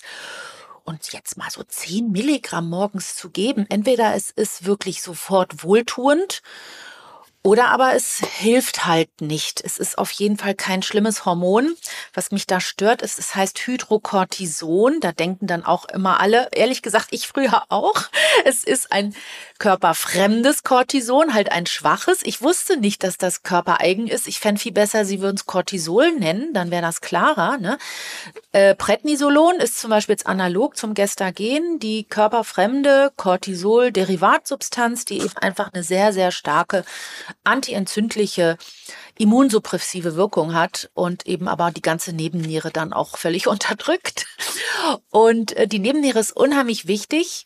Manchmal, wenn ich unsicher bin im Blut, könnte man auch noch mal im Speicheltest mir reicht dann ich mache nicht so Tagesprofil das finde ich alles so anstrengend aber wenn auch im Speichel der der der Test sehr sehr niedrig ist im Speichel ist er meistens eher niedrig als im Blut dann äh, wäre das auch schon ein Indiz also also ich untersuche tatsächlich die Nebenniere, weil es, ich traue mich dann auch, es trauen sich nicht viele, ich, ich gebe dann Hydrocortison, ich gebe auch DHEA, ich gebe auch den Frauen postmenopausal Testosteron, ich gebe auch Pregnenolon. Also tatsächlich die Nebennierenhormone, die finde ich wahnsinnig wichtig. Und all die, die sich so nach stressigen Situationen nicht wieder regenerieren, würde ich jetzt mal sagen, müssen auch auf der chemischen Ebene der Nebenniere irgendwie keine Ressourcen mehr haben. Und die bräuchten dann wirklich drei Monaten irgendwie die Insel oder sowas, um einfach sich wieder zu regenerieren. Übrigens, was ich noch ergänzen möchte, wir haben nicht nur so einen Stress, vielleicht hatten die Vorfahren den auch, aber was wir heute haben, was die nicht hatten, ist Umweltbelastung. Und das ist wirklich der Wahnsinn. Also ich habe mir jetzt mal so ein paar Eloate angeguckt von Apharesen auch von nicht so kranken Menschen. Es ist wirklich voll. Wir sind alle voll von Plastik, von Pestiziden, von Schwermetallen, die sich dann auch gerne an andere Substanzen dran setzen und das geht in die DNA der Mitochondrien. Ich habe da jetzt noch nicht eine Lösung gefunden, wie man jetzt alle, wie man das alles sofort äh, bereinigt. Aber das ist jetzt auch noch mal für mich eine Erklärung. Ich glaube, dass unsere Drüsen bezüglich dieser Umweltbelastung und bezüglich Stress sehr, sehr, sehr empfindlich sind. Empfindlicher als jetzt so ein parenchymes Organ wie Muskel oder jetzt auch vielleicht eine Leber. Eine Leber ist echt äh, so, ein, so ein richtig stabiles Ding. Aber die Drüsen, die Schilddrüse, die Nebennieren, das sind ja auch ah, kleine Organe, die sind so weich, die, die, die, die, die, die müssen ja was herstellen, die nehmen also Dinge auf, ne, und dann stellen sie was her. Also ich glaube, dass die sehr, sehr schnell einfach unter auch Umweltbelastung dann leiden. Und so erkläre ich mir, dass eben es so ist, wie es heute ist. Ich finde das nämlich nicht normal, ja. Ich finde es komisch, wie empfindlich dann doch viele Menschen so in ihrer Lebensmitte sind. Auch auch Krebserkrankungen habe ich so das Gefühl bekommen, mehr jüngere Menschen, also auch 50er Jahr, also in den 50ern oder auch Kinder. Also so, dies, das wollte ich nur sagen, dieser Aspekt. Und da glaube ich, dass Nährstoffe sehr wichtig sind, um einfach mit Umweltbelastungen besser umgehen zu können. Und die Umweltbelastung und der Stress machen halt hormonelle Dysregulationen, ob nun Erschöpfungen oder auch bestimmte Hormone dann erstmal zu hoch, Insulin, Cortisol. Also so, so stelle ich mir das funktionell auch vor. Ja. Ja, sehen wir gerade so Thema Schwermetall und so sehen wir auch, messen wir mittlerweile auch sehr viel, sehen enorm viel Quecksilber tatsächlich. Mhm. Ähm, und das auch, also natürlich sind das dann alles Patienten und jetzt nicht so der, wobei Viele sind auch so die Otto-Normalbürger, weil ja viele auch präventiv kommen. Aber es ist teilweise auch erschreckend, wie wenig Fisch Leute essen, gerade so wie wenig Thunfisch sie essen und trotzdem so eine Quecksilberbelastung haben. Ähm, ich finde dieses Cortisol-Thema ist tatsächlich super spannend, weil ähm, ich bin da so sehr zwiegespalten mittlerweile. Ähm, ich habe das nämlich auch ganz, ganz lange gemacht. Also vor allen Dingen, wir machen sowieso Blutabnahmen nur bis 9 Uhr, 9.15 Uhr, mhm. 9.30 Uhr aller spätestens mhm. in der Praxis. Ähm, auch so wegen Schilddrüsenhormone, aber auch wegen Cortisol eben. Und ähm, wir haben das auch ganz lange immer wieder gemessen. Und ich mache bei mir ganz viele Selbstversuche. Ich mache so alle drei, vier Monate immer wieder Blutwerte. Ich mache eigentlich immer genau dasselbe Riesenlabor, um zu gucken, was verändert sich. Manchmal noch so ein paar Add-ons hinzu. Und ich muss schon sagen, auch bei vielen Patienten, die wir in der Praxis haben, ich finde dieses Gesamtkortisol mittlerweile sehr, also sagen wir mal so, die ich traue diesen absoluten Werten nicht so richtig, weil auch meine Absolutwerte, was Cortisol angeht, schwanken sehr stark. Ähm, und ich habe da zum Beispiel, oder wir haben für uns so dieses Tagesprofil stark entdeckt.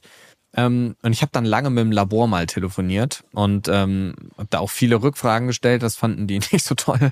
Aber ähm, für mich war ganz spannend mal herauszufinden, wie diese ganzen Steroidhormone, die ja letzten Endes in einer inaktiven und auch in einer aktiven Form vorliegen, kommen wir vielleicht gleich nochmal drauf, wenn wir über Testosteron ein bisschen sprechen. Ähm, und das ist beim Cortisol auch so. Und ähm, wir sind dann irgendwann dazu übergegangen, dass wir verschiedene Derivate eher angefangen haben, im Urin zu messen. Mhm. Das ist aber echt kompliziert, mhm. weil dann 24 Stunden Urin und dann hast du aber aktives Cortisol und nicht mehr nur das inaktive. Und ich muss schon sagen, also ich sehe tatsächlich klar, wenn der Cortisolwert jetzt so niedrig ist, wie du gerade angesprochen hast, dann hat man meistens natürlich eine Korrelation zu irgendwelchen Symptomen auch. Aber ich sehe eben auch Leute mit hohen Cortisolwerten, die trotzdem die Symptome haben, wie von so einer Art, du hast es jetzt eben Nebennierenrindenerschöpfung genannt. Ähm, und wenn man da sich freie Werte anschaut, korreliert das eben nicht immer mit diesem Gesamtcortisolwert. Deswegen, ich bin da mittlerweile echt skeptisch. Vor vier Monaten hätte ich auch noch was anderes gesagt. Aber dadurch, dass wir das so oft gemessen haben mittlerweile und ich Hand aufs Herz. Ich finde es spannend, dass du immer sagst, die Leute trauen sich nicht. Ich habe auch schon mit Hydrocortison und Co. mit Leuten gearbeitet. Ähm, weil wenn du die Sachen ja misst vorher und du siehst dann, das ist nicht da und wir füllen es dann ja nur auf, dann ist es ja nicht so, als würdest du jetzt irgendwas random geben. Aber mir war das früher mit dem Hydrocortison auch gar nicht bewusst, dass das das ist, was am wenigsten mineralokortikoide Wirkung eigentlich hat und damit auch diese ganzen Nebenwirkungen oder wie du sie gerade eben genannt hast, die, Wirkung. wie hast du sie genannt, du hast die Wirkung, genau, von zu hohen Werten dann letzten Endes ja nicht haben.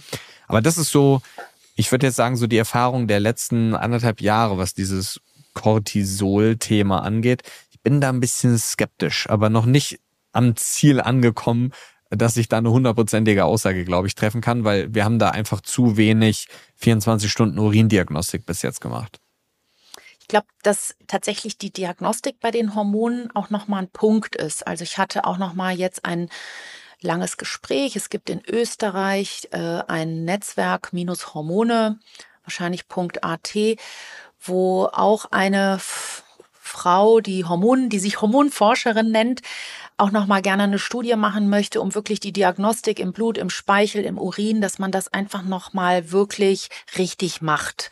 Und äh, auch die Speicheldiagnostik, das ist alles wirklich sehr, sehr wackelig und empfindlich. Deswegen glaube ich schon, dass es sein kann, dass da einfach manchmal du komische Schwankungen hast, die ein bisschen komisch sind. Deswegen finde ich, ist es ja so gut, wenn man erstens immer das alles mit der Klinik verbindet. Ne? Das heißt also, es braucht zu einem eher vielleicht niedrigeren Cortisolwert morgens natürlich dann auch für die Therapie. Ich will ja immer dann auch ein Symptom behandeln. Ich mache jetzt nicht, das mache ich nicht präventiv, einfach so, so wie jetzt zum Beispiel postmenopausal Östrogen und Progesteron.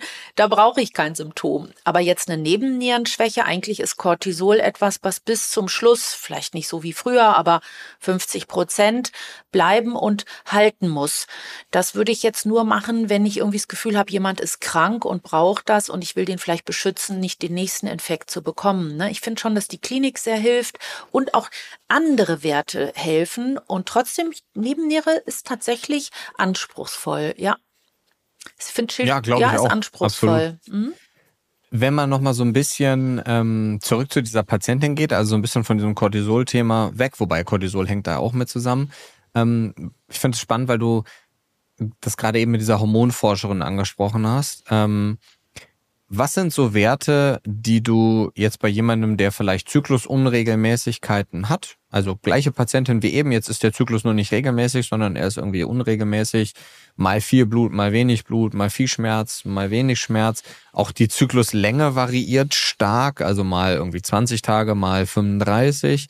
Viel Stress, viel Arbeiten. Wonach richtest du dich da? Also was bestimmst und du und vor allen Dingen wann? 25, 30? Oh, ein bisschen älter, ne? Also tatsächlich, wenn der Zyklus total unregelmäßig ist, dann ist das erste, was ich suche, auch immer Schilddrüsenunterfunktion. Ich finde schon, dass mit einer richtig guten, guten Funktion von A, Schilddrüse und dann auch zellulärer Konversion wirklich die Wahrscheinlichkeit in den um die 30 gute Eisprünge zu haben, steigt. Und deswegen ist ja das auch mit dem Kinderwunscharzt in diesem Sinne besprochen gewesen, ne? dass es also wirklich wichtig ist, ein eher niedriges TSH zu haben. Sagen wir mal eins, um eins. Und äh, das ist das Erste. Das Zweite, um ihr zu helfen, weil das ja auch einfach ein unangenehmer Zustand ist, immer wenn sie keine Eisprünge hat. Ich brauche da jetzt auch nicht eine Diagnose, sondern es ist so, wenn der Zyklus unregelmäßig ist und wenn er erst recht, wenn er kurz ist, dann denkt man an eine Gelbkörperinsuffizienz. So nennt man dann in der Gynäkologie den Progesteronmangel. Würde ich ihr in der zweiten Zyklushälfte erstmal zur Beruhigung und zur symptomatischen Linderung ihrer Beschwerden, hoffentlich vielleicht auch zur Regulation etwas Progesteron geben. Und je nachdem, was das so für eine Frau ist, vielleicht auch ein bisschen je nachdem, wie die Spiegel sind, würde ich es dann entweder oral zur Nacht oder vaginal zur Nacht 100 Milligramm oder wenn es ganz zart ist, vielleicht erstmal eine etwas drei, fünf, sechs prozentige Creme, so dass man vielleicht 30 Milligramm Creme zur Nacht schmiert. Interessant ist im Blut, wenn man wissen will, ob jemand, ob die Frau schon häufiger nicht Eisprung gehabt hat, dann ist interessant, sich diese FSH-LH-Ratio anzugucken. Also es muss einfach nur klar sein, dass sie nicht an einem Eisprungtag kommt. Deswegen ich mache jetzt, ich sage jetzt den Frauen nicht, sie sollen dann und dann kommen, weil die wissen doch auch nicht, wann sie dann ihre Tage haben, sondern immer, wenn die kommen, müssen sie meiner Mitarbeiterin den Tag der Regel sagen. Und wenn zum Beispiel das in den ersten zehn Tagen äh, Erfolg ist mit der Blutabnahme und das FSH wirklich viel niedriger ist als das LH, dann ist das auf jeden Fall ein Hinweis dafür, dass die Frau schon häufiger und länger nicht richtig Eisprünge gehabt hat. Also normal ist das FSH FSH 4 und dann ist das LH 2 oder das FSH ist 6 und dann ist das LH 3. Also ideal wäre jetzt eine 2 zu 1 Ratio. Und wenn dann plötzlich das FSH 6 ist und das LH ist 20, dann ist das absolut nicht normal im Sinne einer gesunden Regulation, sondern dann sagt schon hier die Hypophyse, sie will mehr luteinisierendes, also gelb machendes Hormon haben. Und da hätte man dann schon mal einen Hinweis, dass da mit dem Zyklus und den Eisprüngen tatsächlich auch was nicht gut gelaufen ist. Und dann gehe ich wieder hin und gucke mir die Schilddrüse an. Das wären jetzt erstmal so vielleicht zwei Sachen. Also einmal die Ursache, was ist das? Man muss auch also je nachdem, das ist eine Mücke. ähm, wenn sie sehr starke Schmerzen hat, muss man natürlich an der Endometriose denken, muss man nochmal die Frauenärzte involvieren, dass da nochmal Diagnostik gemacht wird und geguckt wird. Auch da ist zum Beispiel schon erstmal, bis eine Diagnose gestellt wird, vaginal das Progesteron, äh, meinetwegen nach dem zehnten Zyklustag, eine sehr nützliche Sache, die man probieren kann. Also der Unterschied vielleicht nochmal, Vaginalprogesteron wird nicht über die Leber verstoffwechselt. Wenn man das oral nimmt, dann wird es über die Leber verstoffwechselt und das nehme ich zum Beispiel jeden Abend 200 Milligramm oral, weil dann wird in der Leber etwas draus, was schön müde macht, das Allopregnenolon. Wenn man aber eine vaginale oder Uterusproblematik hat mit Blutung, ist es natürlich wichtiger, dass man vielleicht das Progesteron da unten vor Ort konzentriert äh, hinbringt. Aber das wäre vielleicht erstmal so die ersten zwei Schritte. Ne? Also was ist mit der Schilddrüse los? Was ist mit der, mit der gynäkologischen Hormonsituation los? Ist sie, auch ein interessanter Wert ist das Östron. Ich weiß nicht, ob ihr das nutzt. Das ist ja das E1, das Speicheröstrogen. Wenn das jetzt zum Beispiel sehr hoch ist, ja, dann hat sie auch wirklich viel Östrogenausschüttung gehabt und oder sie kann es nicht gut in der Leber verstoffwechseln, weil vielleicht die Leber auch irgendwie eine Entgiftungsstörung hat. Also man muss einfach so ein bisschen gucken, werden, wo werden welche Hormone gebildet, wo werden sie nicht gebildet, ist es rhythmisch, passt es und wie ist vielleicht auch dann der Abbau und die Verstoffwechslung. Ähm, Nebenniere finde ich da jetzt nicht so wichtig, es sei denn, es wäre dann noch müde, schlapp und erschöpft oder sowas. Aber erstmal so dieser Zyklus. Mönchspfeffer finde ich auch nochmal ganz interessant als Pflanze. ich weiß, dass du da auch schon drüber vorgesprochen äh, hast. Also das wäre jetzt vielleicht erstmal so die, die Ideen, die mir jetzt so mhm. einfallen. Was ich ein spann, ähm, spannendes Thema in dem Kontext finde, du hast jetzt gerade gesagt, TSH so sollte um die eins sein. Ich nehme jetzt an, du guckst dir aber nicht nur TSH an, oder? Nein, ich guck, das haben wir ja schon guckst besprochen. Immer, wir gucken genau, uns immer, immer F3, die ganzen Schild, immer TSH. TSH ist ja sowas von langweilig und wenn ich sparen müsste, würde ich mir T3 und RT3 würde ich sehen wollen. Wenn ich jetzt hm. mich entscheiden okay. müsste, was ich tun hm. soll, dann wäre mir das TSH sogar egal, vor allen Dingen, wenn die Frau schon eine Behandlung hat. Also ich glaube, der Hauptfehler auch in der, ist richtig, finde ich, ein Fehler. TSH ist ein super Wert, wenn man gesunde Massen hat, meinetwegen gesunde mhm. Babys und man will jetzt die Babys rausfischen, die asymptomatisch, die können ja nichts sagen, äh, eine Hypothyreose angeboren haben. Oder du machst in deinem, in der Schule oder als Arbeitgeber eine Screening-Untersuchung und dann guckst du unter allen Gesunden ein, das TSH an. TSH finde ich aber völlig nutzlos fast, wenn jemand sich nicht fühlt und dann unter Therapie ärgere ich mich, wenn immer nur in der Hausarztpraxis als Einstellungskennzeichen auf das TSH sich verlassen wird. Da sind wirklich die Schilddrüsenhormone absolut, wären viel, viel besser investiertes Geld, auch wenn sie teurer sind. Also das ist tatsächlich jetzt, davon bin ich jetzt ausgegangen, dass schon das unsere Vereinbarung ist. Immer TSH, FT3, FT4 und ich mache gerne auch, also ich mache immer jetzt auch bei Schilddrüse das RT3 dazu und dann noch die Mineralien, Selen, Jod und mhm. Eisen. Ich glaube, was tatsächlich ganz oft vergessen wird, ist, wenn wir uns so Schilddrüse im Kontext von Zyklus anschauen. Es gibt ja, gerade wenn wir uns, also es gibt ja so das Szenario, ich habe einen, einen TSH-Wert um die 1, ich habe aber trotzdem niedriges FT3 und niedriges FT4, was ich ja nicht sehe, wenn ich mir FT3 und FT4 nicht angucke, sondern dann sieht das TSH ja super aus. Und das nennt sich ja dann nach Adam Riese eine sekundäre Schilddrüsenunterfunktion. Das heißt, ich habe einfach zu wenig TSH und deswegen produziert der Körper zu wenig FT3 und FT4, würde ja gerne mehr TSH haben, kann er aber nicht, weil das TSH ja das Problem ist. Und di di dieses Problem finde ich ja gar nicht, wenn ich nur TSH messe. Das sehe ich dann ja gar nicht. Und ich würde schon sagen, dass diese sekundäre Schilddrüsenunterfunktion ganz massiv gehäuft bei Frauen mit Sexualhormonbeschwerden, unregelmäßigem Zyklus und auch Schwankungen im Hormonstoffwechsel anfällt, ist ja auch logisch, kommt ja beides aus Hypothalamus und Hypophyse. Das heißt, wir haben ja eigentlich einen gemeinsamen Taktgeber. Und deswegen, ich bin der größte Fan. Ich finde es total spannend, dass wir so viele Sachen gleich ja, machen, obwohl wir uns eigentlich erst zum genau. dritten Mal sprechen. Ja. Ähm, aber ich finde das Allerwichtigste auch für einen unregelmäßigen Zyklus, dass die Schilddrüse läuft. Weil wenn die läuft, ist die Wahrscheinlichkeit viel größer, meiner Erfahrung nach ja. zumindest, dass die Sexualhormonachse eben auch läuft. Man ja. kann die ja trotzdem beide ähm, in Einklang bringen, wie du gerade gesagt hast, mit dem Progesteron auch. Aber ich finde das so maßgeblich unterschätzt, dass dieses Thema sekundäre Schilddrüsenunterfunktion einfach gefühlt, als gäbe es das überhaupt nicht. Du hast ja so recht, Timo. Genau so ist es und ich bestätige zu 1000 Prozent, was du sagst. Und ich verstehe es, ich verstehe es auch nicht. Und dann vielleicht auch noch mal so als als Idee. Also in der Endokrinologie oder in der Schulmedizin, man stellt sich vor, es geht eben nur von oben nach unten. Und der Taktgeber ist der Hypothalamus, Hypophyse und dann sind alle untergeordnet. Man vergisst, gerade bei der Schilddrüse, die ist mehr wie so ein zentraler Dirigent und die macht Hormone und die, die Hormone gehen, T3 braucht das Gehirn, um wieder auch dem, der Hypophyse zu sagen, es soll TSH bilden. Also ich finde genau das, was du sagst, ist richtig. Und was ich häufig dann nämlich erlebe, ist, dass wenn ich dann die Schilddrüsenhormone substituiere, das TSH steigt. Mm, ja. ja, das sehe ich auch ganz oft. Sehe ich dann, auch ganz oft. Und dann sind alle wieder, oder sagen wir mal, ganz oft ist es so, es ist dann 0,8 oder 0,6 und dann ganz schlappe Schilddrüsenhormone und der Endokrinologe, ich sage auch immer, es gibt natürlich auch Frauen, die schreiben dann hin latente Hyperthyreose. Also die sehen das nicht.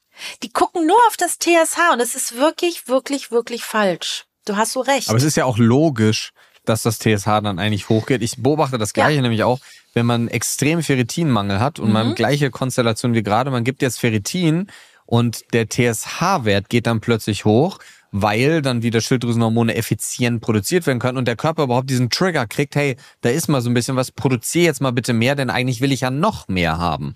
So, das heißt, das ist ein super Kriterium, finde ich auch. Und die meisten denken so, ja, aber jetzt hast du was gemacht und jetzt geht der TSH-Wert jetzt schlechter. Nee, nee, jetzt genauso weitermachen und ein bisschen mehr vielleicht sogar noch geben und dann mal abwarten ja. und drei Monate später ist es Komplett also auch die Hypophyse ist eine Drüse, der es schlecht gehen kann. Und natürlich geht es Hypophysen schlecht, wenn es Ovarien, Schilddrüsen und Nebennieren schlecht geht. Also das ist doch logisch. Und diese hypothalamisch-hypophysäre Achse, die spielt dann auch nochmal eine Rolle. Also es, ich finde, äh, das ist alles genau meine Beobachtung und ich habe es dann auch echt schwer und ich freue mich, dass es dich gibt und dass du das in diesem Sinne jetzt auch allen bitte beibringst, weil äh, das kann so nicht weitergehen.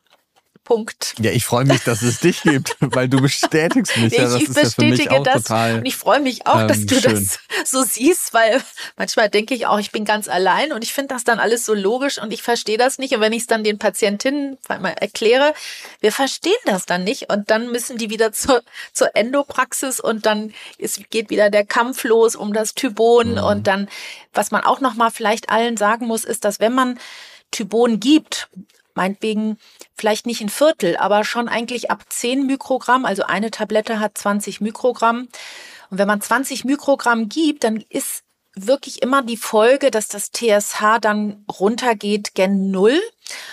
Patientin fühlt sich dann aber viel, viel wohler. Und das wiederum wird dann in den normalen Praxen wieder zum Anlass genommen, gerade gestern wieder erlebt von Nephrologen, dass dann das Typon abgesetzt wird, ja. Und da fange ich wieder von vorne an und natürlich fürchte ich mich dann wieder vor RT3 und äh, es ist wirklich ein Kampf und ja, also vielleicht schicken wir diesen Podcast mal an so ein paar Kollegen. Ich hoffe, die ja. sind nicht böse mit mir. Mit dir sind sie dann nicht böse, aber mit mir vielleicht schon. Naja. Ja, ich glaube, also uns, es geht ja uns allen ja eigentlich darum, dass die Behandlung besser wird und ich glaube, viele haben auch, es ist immer so ein echt schwieriges Thema, weil Also ich glaube, die, es gibt ja auch kaum jemanden, der damit irgendjemandem was Böses will. Also jetzt auch nicht von uns, sondern von den Kollegen, die es mit dem Patienten machen. Die wissen es vielleicht oft nicht besser. Oft spielt dann halt auch das Ego eine Rolle. Bei mir kommt immer die Argumentation, ich habe eh keine Ahnung, weil ich keinen Facharzt habe. Ähm, also das ist immer, das ist immer das äh, Endgespräch. Wir hatten ein schönes Gespräch mit einem Kardiologen vor zwei Wochen. Das war, das war richtig erschütternd positiv tatsächlich so. Der hat, der hat uns angerufen, weil er meinte, er hat noch nie gesehen, dass ähm, er, also er hat uns Hausärzte genannt, als wir ihm dann mhm. erklärt haben, dass wir das eigentlich nicht sind und ein bisschen was anderes machen. Meint, er hätte noch nie gesehen, dass jemand in dem Alter, ähm, in dem wir sind, heutzutage LP klein a, ApoB, LDL gemessen hat, mit Statin, mit Rosuvastatin eingestellt hat ähm, aufgrund des Risikoprofils, der war komplett perplex und der meinte so, ich muss das jetzt auch alles in so einen Arztbrief ähm, reinschreiben, aber ich stelle das jetzt so positiv da, wie es geht, weil ich bin, ich habe ja gar nichts mehr zu tun. So hat er uns erklärt. Ja, das war total, das war total entspannt und ich würde mir wünschen, ähm, mhm. dass, dass das in diesem Hormonthema ähm, weil das ja noch ein, ich sage jetzt mal nicht so Studien 100% basiertes Thema ist, wie es bei kardiovaskulären Risikofaktoren jetzt der Fall ist. Ich würde mir wünschen, dass da ein bisschen Offenheit und auch vielleicht links und nach rechts schauen da ist, aber ich kann natürlich auch nachvollziehen, also nachvollziehen kann ich nicht, aber ich kann es verstehen, dass irgendwo dieses Zeitproblem halt auch in den allgemeinen Praxen oder in den normalen Praxen da ist. Und da hat man auch nicht die Zeit, richtig mit demjenigen darüber zu reden, wie die sich jetzt bei einem 0,01er TSH fühlen, ob es besser ist oder schlechter. Dann da natürlich einzugreifen. Und das finde ich ist schon, je mehr, es gibt ja so einen schönen Spruch, je mehr, wie heißt das, viele Köche verderben den Brei. Das ist so, der eine Arzt macht eine Therapie, der andere setzt sie wieder ab, weil er nicht versteht, was der andere gemacht hat. Das ist, ist natürlich maximal kompliziert und am Ende leidet eigentlich immer nur einer, nämlich das ist der Patient oder die Patientin am Ende, weil die ja völlig aufgeschmissen ist. Also die, die weiß ja gar nicht mehr, was sie glauben sollen und das ist auch völlig logisch. Also würde ich als Patient ehrlicherweise auch nicht wissen. Und, ähm, und da würde ich mich wahrscheinlich dann natürlich auch eher auf den verlassen, der irgendwie seit 30 Jahren schon Facharzt ist in einem bestimmten Bereich. Wobei halt auch das, also jetzt nicht gegen dich so, aber das ist überhaupt kein Garant dafür, dass man in irgendeinem, ja klar, der Herzchirurg, ich kann jetzt keine Herzen operieren, so, kann ich nicht. Ja, könnte, dürfte ich, aber kann ich halt nicht.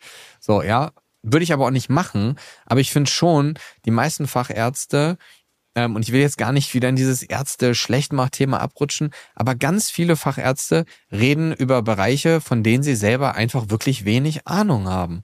Und das ist gerade so dieses Nährstoffthema, ist das prädestinierte Beispiel dafür, wie sinnfrei Vitamin D, Eisen und sowas alles ist. Und das ist einfach unlogisch, weil die beschäftigen sich mit dem Thema nicht. Ist ja auch okay, müssen die gar nicht. Aber die hätten viel weniger Arbeit, wenn wir mit den Menschen im Gesundheitsbereich auch mehr arbeiten dürften, wenn das anerkannt würde. Ich glaube, du verstehst, was ich meine, oder? Ja, verstehe ich. Ja, also. Okay. Also verstehe ich. Vielleicht noch mal einmal was, was, was ich ja. auch gut finde, was du gesagt hast. Und zwar, ich finde nämlich auch, dass man bei Lipo A und einem LDL doch irgendwie gucken muss, dass das LDL möglichst niedrig ist und dass man Statine geben muss. Und das wäre vielleicht jetzt auch noch mal ganz wichtig. Viele Frauen, die haben dann Angst vor diesen Statinen und wollen das dann immer mit der Ernährung irgendwie probieren. Hatte ich jetzt auch gerade diese Woche mhm. zweimal, ne? Und dann ah, und dann verzweifle ich auch immer ein bisschen so und dann sage ich, ja, Sie können noch mal drüber schlafen, aber äh, ich will einfach, dass Sie mal gehört haben, dass obwohl ich doch als Ganzheitsmedizinerin wirklich mir sehr viel Mühe gebe mit allem Möglichen, was jetzt nicht körperfremd ist, hört da sozusagen der Spaß auf und es ist wirklich wichtig, wichtig, bei solchen genetischen Sachen dann doch die Schulmedizin zu nutzen. Und viele wissen dann auch nicht, dass es ja auch andere Medikamente gibt und wenn man die jetzt nicht vertragen würde, dass man dann die also entweder Acetamib, die Bempeduinsäure oder sogar PSCK9-Hämmer. Also da hat ja wirklich die moderne pharmakologische äh, Medizin unheimlich viel entwickelt und ich finde schon, dass man da sehr, sehr viele Menschen einfach vor so doofen Sachen wie Herzinfarkt, Schlaganfall vor allen Dingen für Frauen wirklich beschützen kann. Ne? Und das war jetzt auch nochmal vielleicht zu diesem Knochenschutz, Gefäßschutz Und da gibt es einfach ein paar Sachen, das auch meinetwegen jetzt für mich Hochdruck, das mögen Nieren gar nicht. Ne? Und ich bin sehr mhm. streng bei Blutdruck.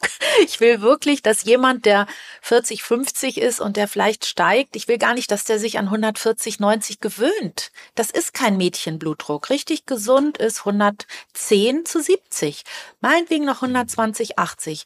130 hat eigentlich ein richtig junger Mensch hat nicht 130, 83 in Ruhe. Ja, also da bin ich wirklich sehr engagiert auch, was dann viele manchmal komisch finden, dass ich dann da Schulmedizin gebe. Ich mag auch diese ganzen Sachen. Ich mag Satane, ich mag auch Beta-Blocker, ich mag Calcium-Antagonisten. Vielleicht eine Sache, Frauen brauchen wirklich oft sehr viel weniger. Die brauchen ganz kleine Dosierungen. Ne? Alle Studien sind ja mit gesunden jungen Männern gemacht. Welche mhm. Frau mit Kinderwunsch macht eine Studie mit? Keine natürlich. Aber ähm, da wäre mir noch mal wichtig, das findest du doch auch, ne? Dass da bei den kardiovaskulären Krankheiten es wirklich sehr wichtig ist, Top-Werte zu haben und gegebenenfalls Schulmedizin zu nutzen. Ja, absolut. Gut. Also ich finde es spannend, ja. dass du in dem, in dem Thema so drin bist, weil ich finde das mega, mega spannend. Gerade so, ich finde es total spannend, dass du das angesprochen hast mit PCSK9 und so, also ja. die Inhibitoren und so. Finde ich auch ECT-MIP und Co. finde ich mega, mega spannend. Wobei ich schon sagen würde, das Nebenwirkungsärmste sind nach wie vor die Statine, auch wenn da immer so ein bisschen vor oh, mich, Muskelschmerzen irgendwie äh, ge gewarnt wird. Aber das sehen wir ja bei so, so, so wenig Menschen wirklich, ja. Also Muskelschmerzen und Co. Ähm, und ich muss schon, also ich muss ehrlicherweise gestehen, dass ich es teilweise in einer sehr vernünftigen Art und Weise sogar befürworten würde, dass man mit Statinen präventiv arbeitet. Du, ich und bin jetzt ganz, nicht ich bin, ich nenne das Ultraprävention. Das heißt, das ja, absolut, ist, das aber ist, ist, es auch. Das ist wirklich, ich will, sobald hier ein Fritzel ist und ja. so, ne, finde ich schon, wenn dann jemand 55 ist, dann ist es ja, es ist ja keine lineare Kurve. Das ist auch bei Nierenversagen absolut. so. Es geht ganz, so wie Corona-Kurven, ganz, ganz, ganz, ganz lange bleibt die absolut. Inzidenz niedrig und schwupps, dann ab 60 ist die Progression der Erkrankung viel, viel, viel schneller, logarithmisch oder sowas. Und das wird auch völlig unterschätzt. Und äh, ich, ich bin auch der Meinung, dass man wirklich mit ein bisschen Statinen, vor zehn, vor 15 Jahren, weiß ich noch, habe ich das ganz schlimm gefunden.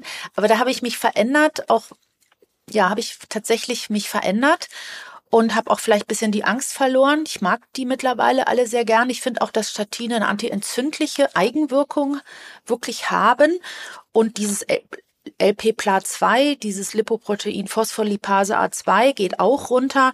Also man kann wirklich durch Knochenschutz, da kann man Hormone, Nährstoff, Kraftsport sehr gut gebrauchen, gesunde Ernährung, Gefäßschutz, da ist natürlich auch Bewegung, nicht Rauchen und sowas super wichtig. Da muss man wirklich, da finde ich zum Beispiel die Prävention mit 25 zum Beispiel interessant. Solche Sachen rausfinden, Hämochromatose, Alpha-1, Antitrypsinmangel, da sollen die nicht rauchen. Äh, das ist einfach nur eine e- Elektrophorese und dann kann man gucken, da eine Alpha-1-Zacker, wenn da was niedrig ist, haben die einen Alpha-1-Antitrypsinmangel. Dann äh, das Lipo-A, dann das äh, LDL-Cholesterin. Ach, ich weiß auch nicht. Es gibt so fünf, sechs, sieben Sachen, die sind auch echt häufig und die hätten eine richtige Konsequenz, sowohl im Verhalten der mit einer Hämochromatose kann ohne Ende Blut spenden, ne? Äh, aber auch im Nichttun, meinetwegen Alpha-1-Antitrypsinmangel, darf nicht rauchen, ist wirklich nicht so selten, ja. Äh, und so weiter und so fort. Das fände ich zum Beispiel für auch den 25-jährigen Mann zum Beispiel super interessant und wichtig, dass man einfach weiß, darf ich mich total daneben benehmen oder muss ich einfach ein sportliches Leben führen?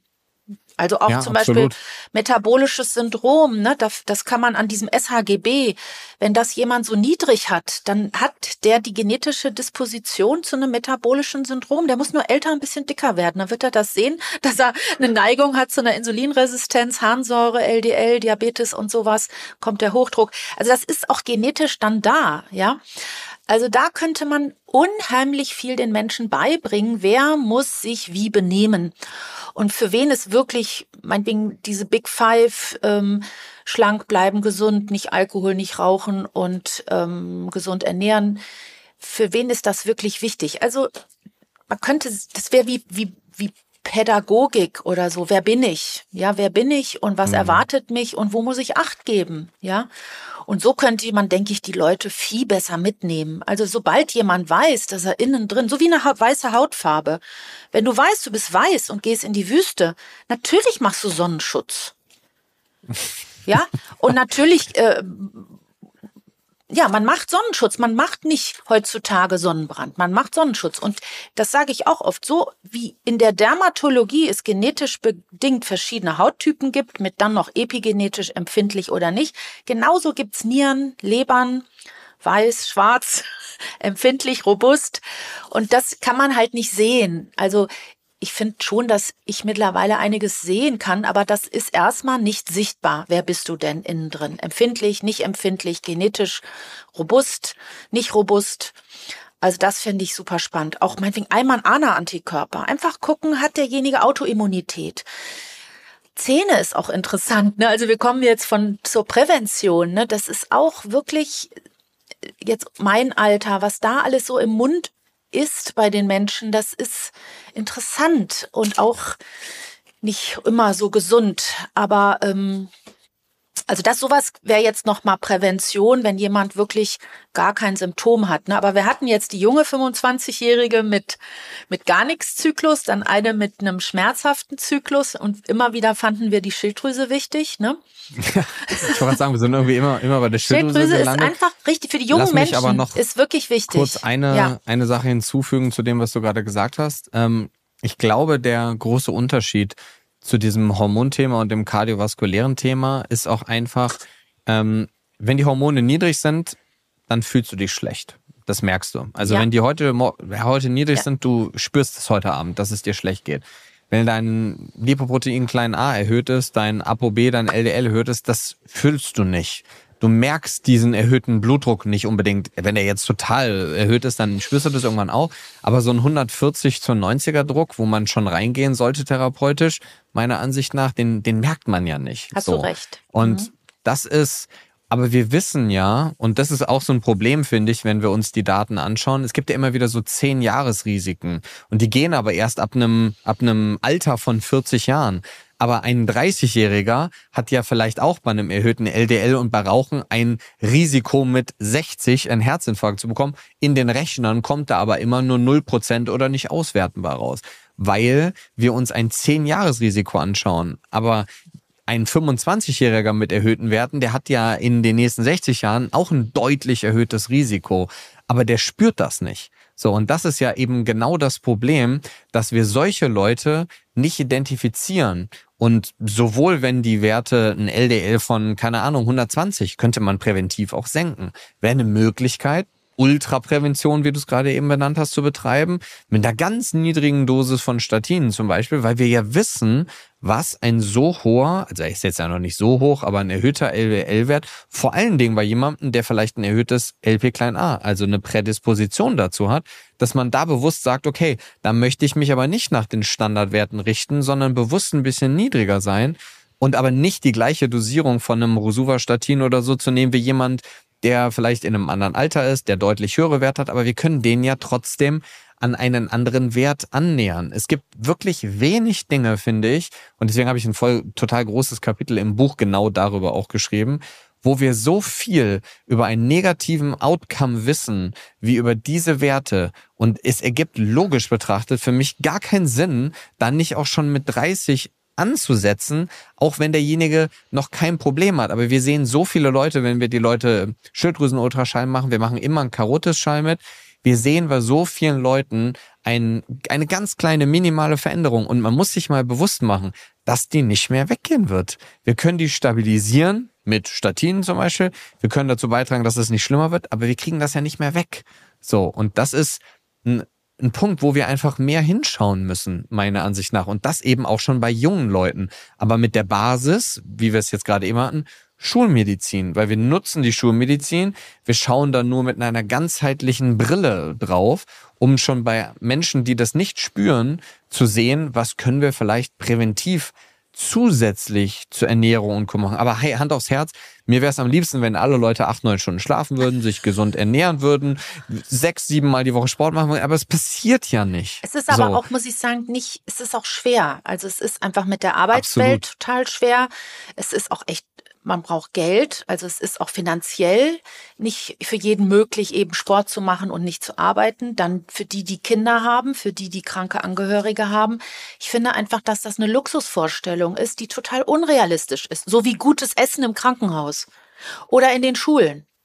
Ich meine, ja. meine ist jetzt 28, aber das, was ich da erlebt habe, das war also, ähm, das war nicht lecker. Und in der Klinik, das war auch nicht lecker. Und das ist, weiß ich auch von meiner Tochter, ist immer noch nicht lecker. Also insofern, ich, das verstehe ich auch nicht. Also insofern, ja, also ich finde das Aber spannend. Wir sind da auf der gleichen ja, wir Seite. sind auf der gleichen Seite und tatsächlich, ähm, ich bin auch, das ist ja das, was wir letztes Mal besprochen haben mit diesen Krankwerten. Ich bin auch der Meinung, dass man wirklich super Prävention, Ultraprävention machen könnte, wenn man einfach bestimmte zehn Krankwerte, so die wichtigsten zehn Krankwerte, kardiovaskulär, Leber, Niere, muss man gucken, welches die wichtigsten sind, wenn die einfach gar nicht erst zu Lebzeiten steigen. Also meinetwegen Niereninsuffizienz an alle, die das nicht wissen, merkt man auch nicht. Man merkt ein Krea, man merkt nicht, dass man nierenkrank ist. Eine Niere kann man verlieren, anderthalb kann man verlieren. Ich würde sogar sagen, bis auf 20 Prozent, dann vielleicht merkt man als erstes Hochdruck. Und das ist wirklich eine stille Sache. Also da hast du recht, die Hormone, der Vorteil ist, die merkt man. Leider nimmt es keiner ernst. Man denkt immer auch bei Frauen, die spinnen. Aber äh, der Vorteil ist eben, das macht eben so Spaß in der Behandlung. Äh, Im Gegensatz zum Statin, wo man dann vielleicht mal so einen Muskelkrampf merken könnte, ist eben die Behandlung mit den Hormonen so schön, weil man einfach ein Befinden verbessern kann. Deswegen macht das so Spaß. Und das geht auch schnell. Deswegen machen die Hormone wirklich Freude. Also die machen wirklich Freude, weil sie Mangelstörung ist spürbar und die Behandlung kann wirklich helfen, dass sich das Befinden deutlich bessert. Also das ist der Vorteil und meinetwegen auch der Nachteil von den Hormonen. Sie sind spürbar, wenn sie fehlen, aber wenn man sie gibt, dann ist der Patient, die Patientin sehr dankbar. Hm. Dann lass uns doch noch mal zu einer Patientin übergehen, die eigentlich Hormone haben sollte, sie aber nicht hat und das irgendwie auch spürt. Sie ist nämlich amenorrhoisch, also hat keine Periode. Vielleicht auch so eine 30-jährige, 35-jährige, wir haben jetzt keine Ursache, wir haben viel Stress und Co. Ähm, aber meine, ich kann da auch Werte sagen, also irgendwie ein Progesteron von 0, zum Beispiel, 0,2, Estradiol so um die 30 oder so, je nachdem, was für eine Einheit, also Pikogramm pro Milliliter. Ähm, und wie, wie würdest du da jetzt rangehen? Würdest du bei so jemandem überhaupt messen? Jetzt habe ich dir ja schon Werte genannt gerade, aber würdest du bei der überhaupt messen oder wie würdest du da rangehen? Also tatsächlich ähm, erstmal wir reden von einer sekundären Amenorrhoe, ne? Das heißt, sie hatte Genau, wir reden also wir reden jetzt nicht von einer POI ja. oder so, also nicht primär, sondern sekundär so, das heißt, durch Stress bedingt eines, oder anderes. Genau ist echt nicht so selten. Ich finde es auch schwer. Ich bin jetzt vielleicht, da würde ich vielleicht noch mal mich, ich habe eine sehr nette gynäkologische Superfreundin und mit der würde ich mich beraten, weil ich dann da ja doch ein bisschen unsicher bin, wenn ich den Ultraschall dazu nicht habe. Ne? Also ich finde schon, dass dann erstmal auch geguckt werden muss, wie sehen die Ovarien aus, die Follikel und so. Und wenn da alles so normal aussieht, dann ist im Blut schon interessant. Das E2, das FSH äh, und das LH ist einfach meinetwegen bei einer 38-Jährigen ist es wichtig zu gucken, dass sie nicht eine frühe äh, Menopause hat. Also das früheste, was ich zweimal jetzt schon erlebt habe, ist eine Frau mit 38, dass die ihre letzte Regel hatte. Wahnsinn. Das heißt, wie würdest du da LH und FSH erwarten? Na, also das da muss dann unter 10 sein und dann ist es eine hypothalamische hypophysäre irgendwie Blockierung, Störung. Wenn es aber 40 ist, meinetwegen FSH 40 und LH 30, dann hätte ich so das Gefühl, hm, vielleicht ist sie gerade dabei, die letzte Regel zu, äh, hinter sich zu lassen, ja. Und dann auch interessant ein Wert ist, wenn man natürlich wollen die Frauen wissen, äh, bin ich jetzt in den Wechseljahren oder kann ich denn noch mal ein Kind bekommen? Ein interessanter Wert ist das Anti-Müller-Hormon. Das ist ja so ein Wert für die ovarielle Reserve. Ich kenne da jetzt nicht so genau die Werte, aber ich glaube, so bis 30 ist der obere Wert. Und wenn sie da noch einen Wert von 20 hat, dann würde ich erstmal sagen, dass die Hoffnung groß ist, dass doch der Zyklus vielleicht irgendwie wiederkommt. Dann schon wieder die Schilddrüse gucken, ne? ob die irgendwie ein Problem hat und Unterfunktion. Nebenniere würde ich auch gucken. Und ich, ich finde, dass vor allen Dingen, wenn die Frau leidet oder aber ich auch irgendwie Sorgen hätte, dass das jetzt noch ewig dauert. Ich würde auf jeden Fall Progesteron geben. Ich würde auch, wenn das Östrogen so niedrig ist, wie du sagst, vielleicht sogar Gynokardin geben oder Estreva oder Lenzetto. Ich mag gern Gynokardin, weil das ist so die mittlere Dosierung. Ne? Estreva ist schwächer ein Hub und Lenzetto ist nochmal das Doppelte wie zwei Gynokardinhübe. Also ich finde schon, dass man das behandeln kann. Und ähm, ich hatte gerade letztens das Streitgespräch, die Gynäkologen finden, dass wenn man das gibt, dass man dann den Zyklus unterdrückt. Meine Gynäkologin findet aber, dass das nicht stimmt. Dann ein anderer findet wieder, dass man Progesteron zyklisch geben sollte. Es ist tatsächlich, glaube ich, da draußen die Meinung von den Experten äh, ist nicht so ganzheitlich starr, sondern irgendwie macht es jeder so ein bisschen. Was ich nicht möchte, ist, dass sie die Pille nimmt, um die Hormone zu ersetzen, sondern man kann doch ganz wunderbar, so wie man einer postmenopausalen Frau gibt, auch dieser Frau erstmal überbrückend helfen, zumindest nicht am Knochen oder auch an anderen Organsystemen zu leiden. Vielleicht schläft sie auch schlecht und so. Also da finde ich, kann man das Befinden sehr schnell erstmal stabilisieren.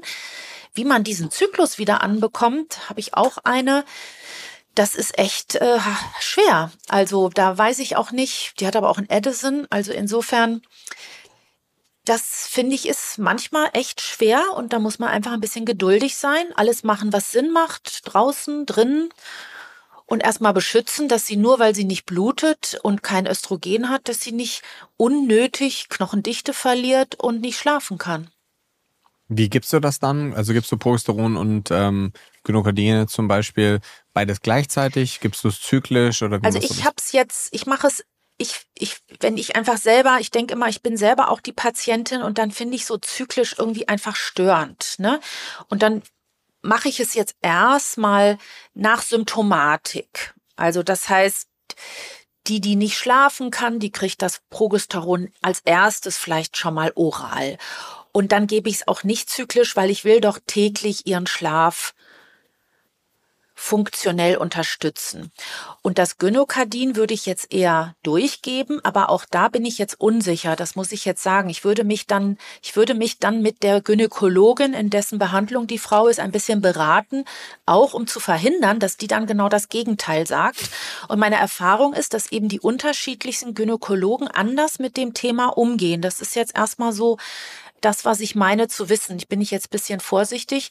Ich weiß jetzt auch nicht genau, was in den Leitlinien drin steht. Ich weiß aber, dass ich nichts falsch mache, wenn ich erstmal helfe, dass sie nicht leidet und erstmal wieder schläft.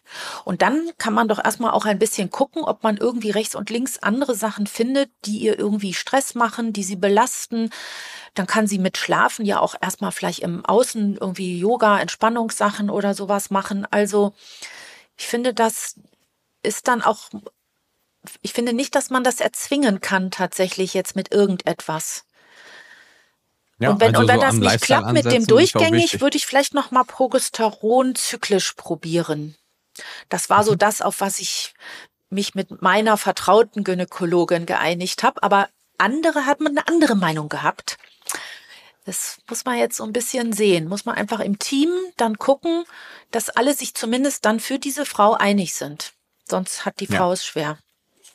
Ja, das, das glaube ich sowieso, ist ein sehr guter Punkt, mit dem, mit dem Gynäkologen zu sprechen oder Gynäkologin zu sprechen, um zu schauen, dass nicht die dann wieder was anderes ja, machen. Wichtig ist vielleicht selber. auch, dass man die anderen Achsen guckt, ne? dass man auch guckt, was ist mhm. eben äh, Hypophysea, was ist mit Nebenniere, was ist mit Schilddrüse, vielleicht auch mit Wachstumshormonen. Also so ein bisschen endokrinologisch, gynäkologisch, endokrinologisch muss man da vorgehen und gegebenenfalls auch nochmal Spezialisten mit dazu holen. Ist schon irgendwie was Kompliziertes oder Komplexes ist.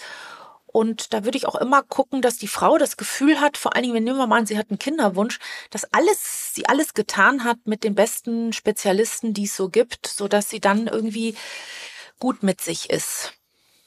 Ja. Mhm. Ja, nee, aber ist doch, geht doch in die absolut gute Richtung, vor allem sich da abzusprechen. Ich meine, wir haben super Erfahrungen mit zyklischem Progesteron und begleitendem Estradiol Mhm. oder man kann sich das ja auch super mischen lassen, also so Mhm. ein Biest oder sowas zum Beispiel oder man macht halt Gynokardin.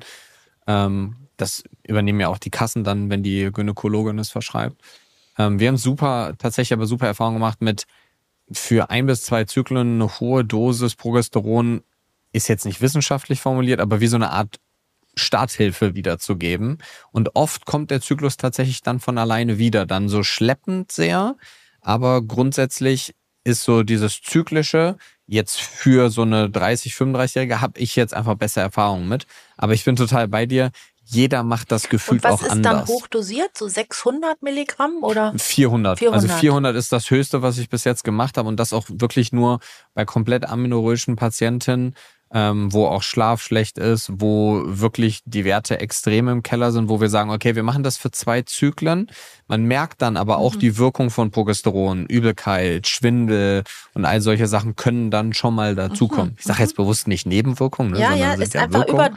über, über, Ja, ist, einfach ist, ist einfach viel, so Ja. wie, so wie 40 Absolut. Grad, dann schwitzt man halt, ne? Also, Genau, ich würde Ja. halt immer parallel messen dazu Mhm. und gucken, wie die Werte sich entwickeln. Ähm, und wenn das nach zwei Zyklen nicht funktioniert, Estradiol oder halt also ein Estron-Komplex mit Estriol und Co. hinzugeben oder halt Gynokardin nehmen, ähm, um das Ganze dann in eine vernünftige Bahn zu bringen. Aber ich würde es schon zyklisch machen. Mhm. Ähm, ist aber jetzt so, nur wie gesagt, die Erfahrung, die wir haben, was da gut funktioniert und womit auch die Nebenwirkungen von der Aminorö deutlich besser werden. Also Schlaf schlecht und Co. Ähm, aber ich glaube auch, dass das, ich habe mit super vielen Gynäkologen schon darüber geredet, die meisten sind tatsächlich total anti ähm, bioidentische Hormone. Und die, die offen sind, da macht's wirklich jeder anders. Ja. Wir haben trotzdem so unser Standard-Panel mit Frauenmantel und Mönchspfeffer, was wir immer dazu machen und natürlich die ganze Nährstoffpalette und Schilddrüse und so immer. Ähm, aber wir haben tatsächlich echt viele, wo wir mit bioidentischen Hormonen auch in dem Alter schon arbeiten, aufgrund dieser Zyklusverschiebung. Wenn man jetzt aber bei der gleichen Frau bleiben würde, man würde nur das Alter verändern. Also die ist auch aminoröisch, aber aufgrund der Menopause dann. Ähm, und die ist jetzt vielleicht 60 ungefähr. Und wir würden jetzt über Wechseljahre sprechen. Wie würdest du denn da vorgehen? also das heißt, du überspringst jetzt die normale perimenopausale, postmenopausale Frau, weil alle das wissen. Genau. Also ich ja, halt- ich habe das jetzt übersprungen wegen der Zeit, aber du kannst auch halt, kurz ich, da ich halt finde nur noch mal, dass, dass mir wichtig ist, dass, dass das wirklich etwas ist, was die Frauen einfach sich gut überlegen sollen zu nutzen. Und äh, Mhm. dass es eben einfach so ab Mitte 40 wirklich sehr war. Also ich finde, dass ab 40 alles, was eine Frau erlebt, was blöd ist, mit der hormonellen Umstellung zu tun hat. Das ist nicht schuld, aber es hat mit der hormonellen Umstellung zu tun und das wird in den normalen Praxen nicht mit einberechnet. Es wird dann immer, wenn sie nicht gut schläft, ist es der Stress. Dabei ist es dann schon vielleicht der Mangel an Pro, äh, Pro- äh, Progesteron in der zweiten Zyklushälfte. Wäre das erste, was ich finde, was die Frauen unbedingt angeboten bekommen sollen, ab mit ab 40 in Wahrheit, ja. Um dich da einmal zu unterbrechen, da bin ich 100 Prozent bei dir. So, und das, und das gibt's, ob es jetzt Progesteron in der zweiten Zyklushälfte schon von den Gynäkologen auf Kasse gibt, weiß ich nicht. Ich habe es so und so erfahren, aber was es sicher auf Kasse gibt, ist dann eben die bioidentische, so darf man das beim Frauenarzt nicht nennen. Man muss dann sagen, eben die Hormonersatztherapie. Äh, und die wird heutzutage wirklich fast immer nur noch gemacht mit körpereigenen Hormonen. Und da will ich nur sagen, dass in diesen Produkten, die wir jetzt auch genannt haben, einfach weil das die Produkte in Deutschland sind, nicht weil ich mit den Firmen was zu tun habe, sondern weil ich dauernd gefragt werde.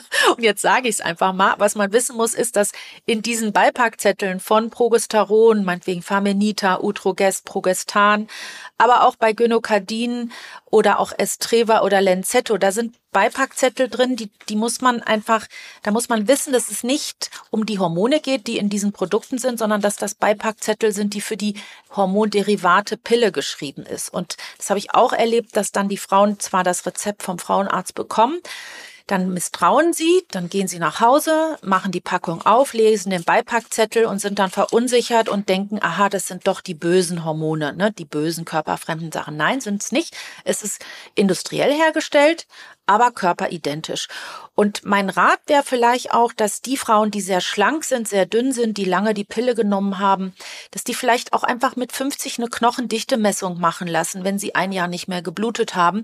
Weil wenn da der Knochen schon osteopenisch wäre, ist meine Meinung, dass sie sich nicht leisten können, die Hormone nicht zu nutzen. Das ist wirklich doof, erst recht, wenn sie gesund leben und dann viele Chancen haben, dann auch noch 80, 90 zu werden. So, das erstmal zu der, zu dieser wirklich großen Masse du, von Frauen. Neun Millionen sind in diesem Land. Ähm, was würdest du sagen, wenn ich dich einmal kurz unterbreche an der Stelle?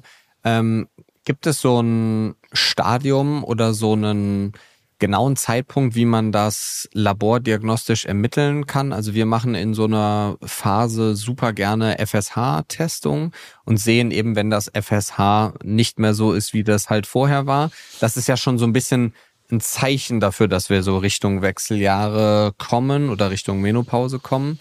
Ähm, bestimmst du da was oder machst du das nur nach Symptomen? Also Timo, alle, die zu mir kommen, bestimme ich immer alles.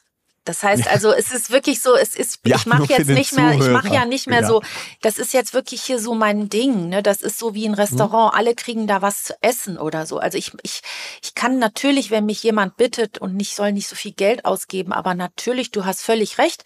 Ich finde sogar sehr, sehr wichtig bei so einer perimenopausalen Frau, um ihr eine Orientierung zu geben, die ich, die Wahrheit ist, wenn die Frau 45 ist und sie hat komische Zyklen und Beschwerden, ich ich bräuchte für die Indikation, das Progesteron zu verordnen, das Labor nicht. Das FSH drückt aus den Östrogenmangel und drückt aus, so wie, man kann sich vorstellen, wir Frauen sind so in einem Geburtskanal und wo wir da in diesem Kanal stehen. Ne? Und oft sind wir so in dem Kanal und dann geht das so ein bisschen schwankt hin und her. Und erst, wenn wir richtig durch sind, ein Jahr nach der letzten Blutung, ein normales postmenopausales FSH ist dann so 60 vielleicht, 70. Alles so über 100 finde ich zum Beispiel schon wieder hinweisend für eine Osteoporose. Also wenn du eine Frau findest, die dann 55 ist, drei Jahre nicht geblutet hat und hat ein FSH von 120 und ein nicht messbares Estradiol, dann muss man die zur Knochendichte schicken. Das ist wirklich sehr korrelierend. Ich stelle mir so vor, der Körper schreit nach Östrogen und vermisst es sehr, ja. Also ähm, ich guck immer, weil ich natürlich auch immer wissen will, die haben ja dann auch Beschwerden, Timo. Und natürlich ist die Wechseljahre etwas, was ich so wie Vitamin D, da habe ich vielleicht eine Mission. Ne? Ich will, dass einfach alle Frauen sich bewusst werden, dass diese Chance jetzt da ist. Und wenn sie nämlich erstmal 60 sind, dann ist schon einiges einfach irreversibel weg. Und insofern ist das einfach wirklich sowas wie Kinderkriegen. Wenn mit 45 kein Kind bekommen wurde, ist einfach die Chance vorbei. Also das ist jetzt auch von der Psyche her nicht etwas, was uns unbekannt ist, im Gegensatz zu euch. Wir haben immer Phasen von Möglichkeiten und dann schließt sich das, ja. Und insofern ist mir wichtig, dass die Frauen heutzutage A wissen, es ist eine kassenärztlich bezahlte Leistung. Die Kassenärzte haben nur keine Zeit, die Ängste zu beruhigen. Dann möchte ich gerne, dass es ausprobiert wird. Ich möchte gerne, dass geguckt wird, wie das kardiovaskuläre Risiko ist. Östrogen und Progesteron schützen nämlich auch die Gefäße. Und wenn man Knochenrisiko und kardiovaskuläres Risiko hat, dann ist das einfach echt schade, die Hormone nicht zu nutzen. Und dann auch keine Schulmedizin zu nutzen. Also das ist dann wirklich doof. So. Es gibt auch noch eine andere Patientin, das ist die Frau mit Zustand nach Mammakarzinom, über die reden wir natürlich nicht viel, weil es mich traurig macht. Da sind die Leitlinien nämlich so, dass die sofort Hormone absetzen muss und sie dann auch nicht wieder nehmen darf. Ich glaube mehr und mehr, dass das sogar falsch ist. Aber da bin ich allein oder zumindest sind die lauten Organe und Stimmen dagegen. Das ist so wie mit den Nährstoffen und der Hormonersatztherapie. Also ich denke, dass die Hormone uns schützen vor Krebs und dass das Mammakarzinom, wenn es denn kommt, ähm, nicht durch die bioidentischen Hormone verursacht ist, sondern eher durch die Pille, Rauchen, Umweltgifte, Genetik, sowas.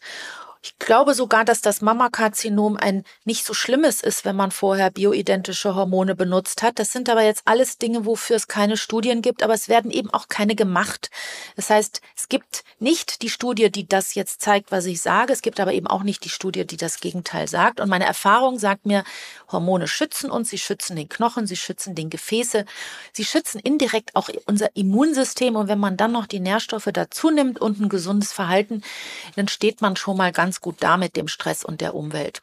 Jetzt die 60-Jährige, die also vielleicht schon zehn Jahre nicht mehr blutet. Da muss man wissen, wenn die der 60-Jährige, die jetzt zehn Jahre nicht mehr blutet, keine, sagen wir mal, schlimmen klimakterischen Beschwerden hat, dann hat sie in der gynäkologischen Frauenheilkunde Leitlinie nicht mehr das Recht, eine Hormonersatztherapie zu bekommen, weil das sogenannte Window of Opportunity sich geschlossen hat und die Leitlinien sehen eben A, nur vor, dass die Frau Hormonersatztherapie bekommt, die klimakterisch leidet.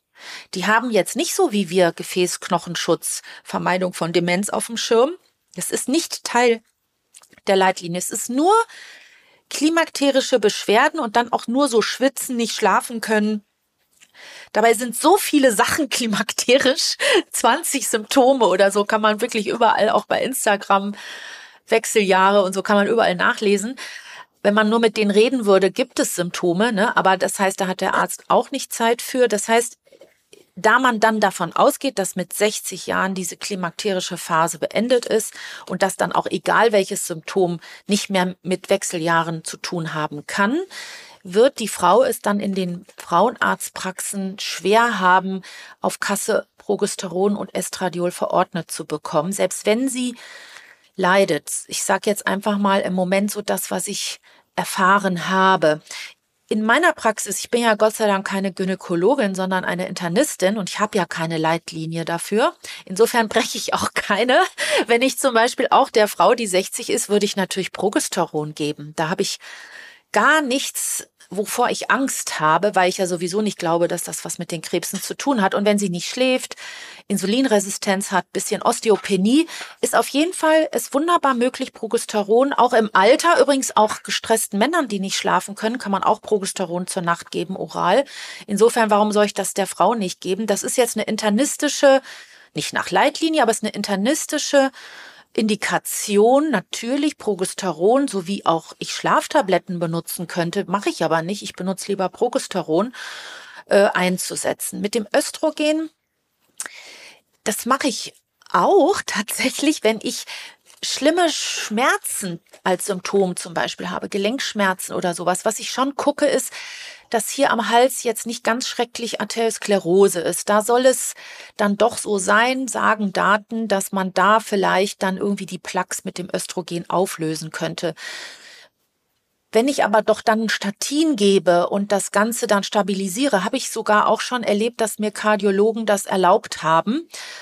Also hatte ich schon mal eine Frau schwerste Osteoporose, auch schwere Arteriosklerose, und erhöhte Parameter, Knochenabbau, Crosslabs, TRAP 5b und ähm, aber dann ist oft die Patientin auch nochmal nicht willens vor Unsicherheit. Also ich bin oft da nicht das Problem. Ich gucke einfach, ob der Körper des Menschen es gut gebrauchen könnte, ob es irgendeinen Grund gibt, dass ich das nicht machen darf. Die muss eine Mammographie natürlich erstmal auch nochmal machen.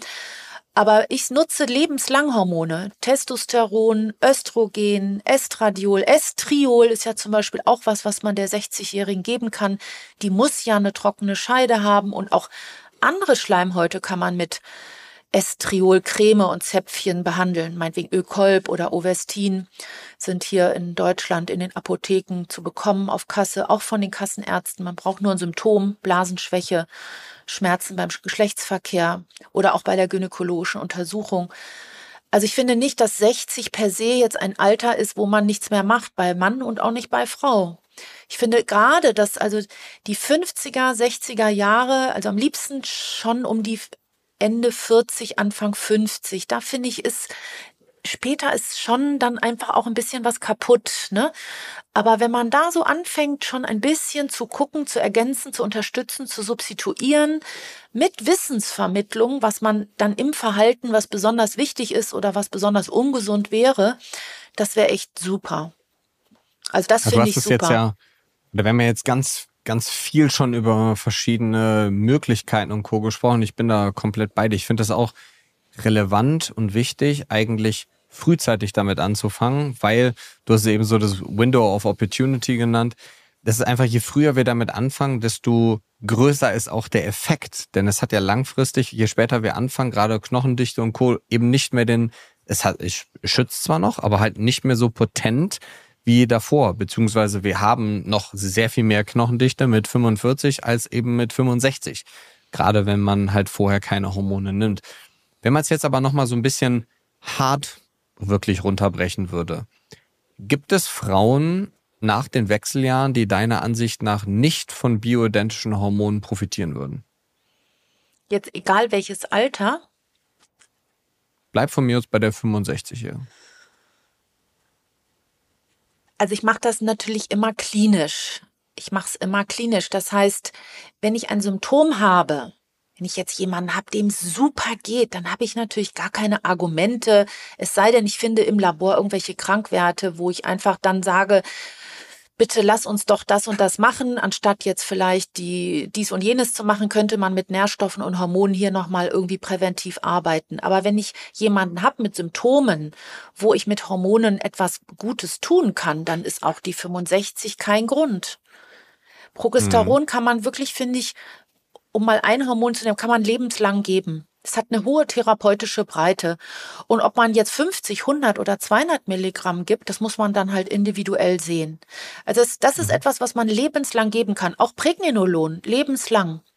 DHEA, lebenslang. Und erst recht im Alter. Also zum Beispiel auch 70 mit einem sehr erschöpften DHEA oder Testosteron muss man halt immer ein bisschen die Balance gucken. Man kann jetzt nicht vielleicht einer Frau ganz viel DHEA geben, wenn sie kein Östrogen hat dann kriegt sie vielleicht fettige Haare, Haarausfall oder Pickel. Also man muss auch immer ein bisschen gucken, wie die sich alle miteinander vertragen. Und gerade bei den Hormonen unter Therapie ist das Gespräch mit den Menschen sehr wichtig. Den muss man nämlich beibringen, wie sie sich mit zu viel und zu wenig fühlen, weil tatsächlich jeder von uns ein bisschen unterschiedliche Dosierungen braucht weil doch die Verstoffwechslung dann im Körper auch unterschiedlich genetisch schnell, gut, langsam nach rechts und links sein kann.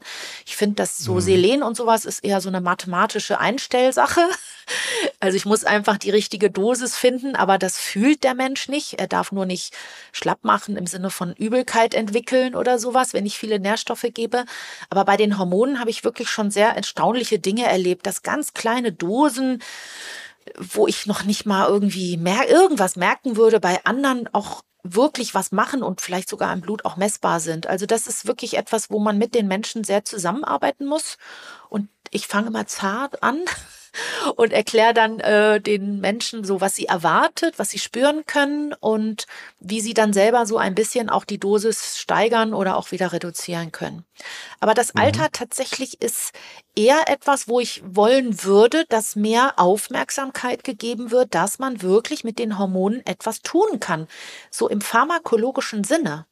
Auch Pregnenolon finde ich interessant. Ja, das ist, finde ich, so für das Kognitive, es soll auch, ist nicht so meine Erfahrung, aber auch so bei Gelenkschmerzen, Arthritiden interessant sein, finde ich, ist vielleicht ein bisschen schwach. Aber äh, es ist auch ein interessantes Hormon, wird ja nie gegeben in der Schulmedizin, kann man auch messen. DHEA wird nie gegeben, Progesteron wird auch nie gegeben, es sei denn im Rahmen der Kinderwunsch-Sprechstunde. Das sind so drei, finde ich, völlig unterschätzte, übrigens Gesundmachwerte. Ohne die sterben wir nicht, die man wirklich viel mehr nutzen könnte viel mehr nutzen könnte, mhm. die auch recht ungefährlich sind. Also David Sinclair, Longevity, der schwört ja auch auf DHEA und Metformin mhm. und noch was anderes. Aber es sind interessante, in, in, ich, ich drücke es mal amerikanisch aus, jung machende oder Stoffe, die wir haben, wenn wir jung sind, die auch für Aufbau, Regeneration, antientzündliche Prozesse stehen, die interessant sind, gerade wenn uns im Alter alles Mögliche im Stich lässt. Mhm. Ja, absolut. David Sinclair spricht doch viel über NAD. Das war so das, ja.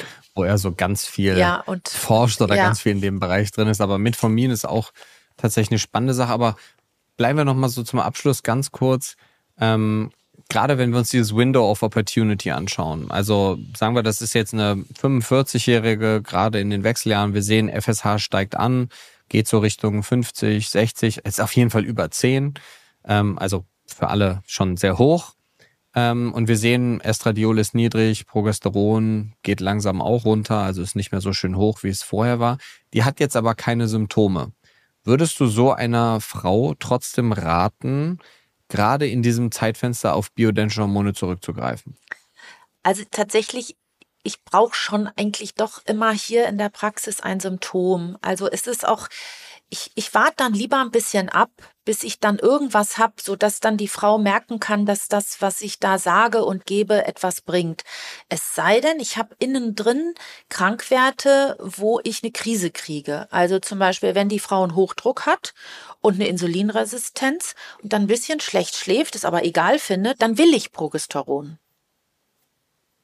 Weil mhm. Progesteron senkt den Blutdruck, entwässert, hat auch eine günstige Einwirkung auf den Insulinstoffwechsel, es fördert den Schlaf und dann ist sie einfach am Tag fitter und kann vielleicht auch ein bisschen mehr Sport machen und hat nicht so einen Heißhunger.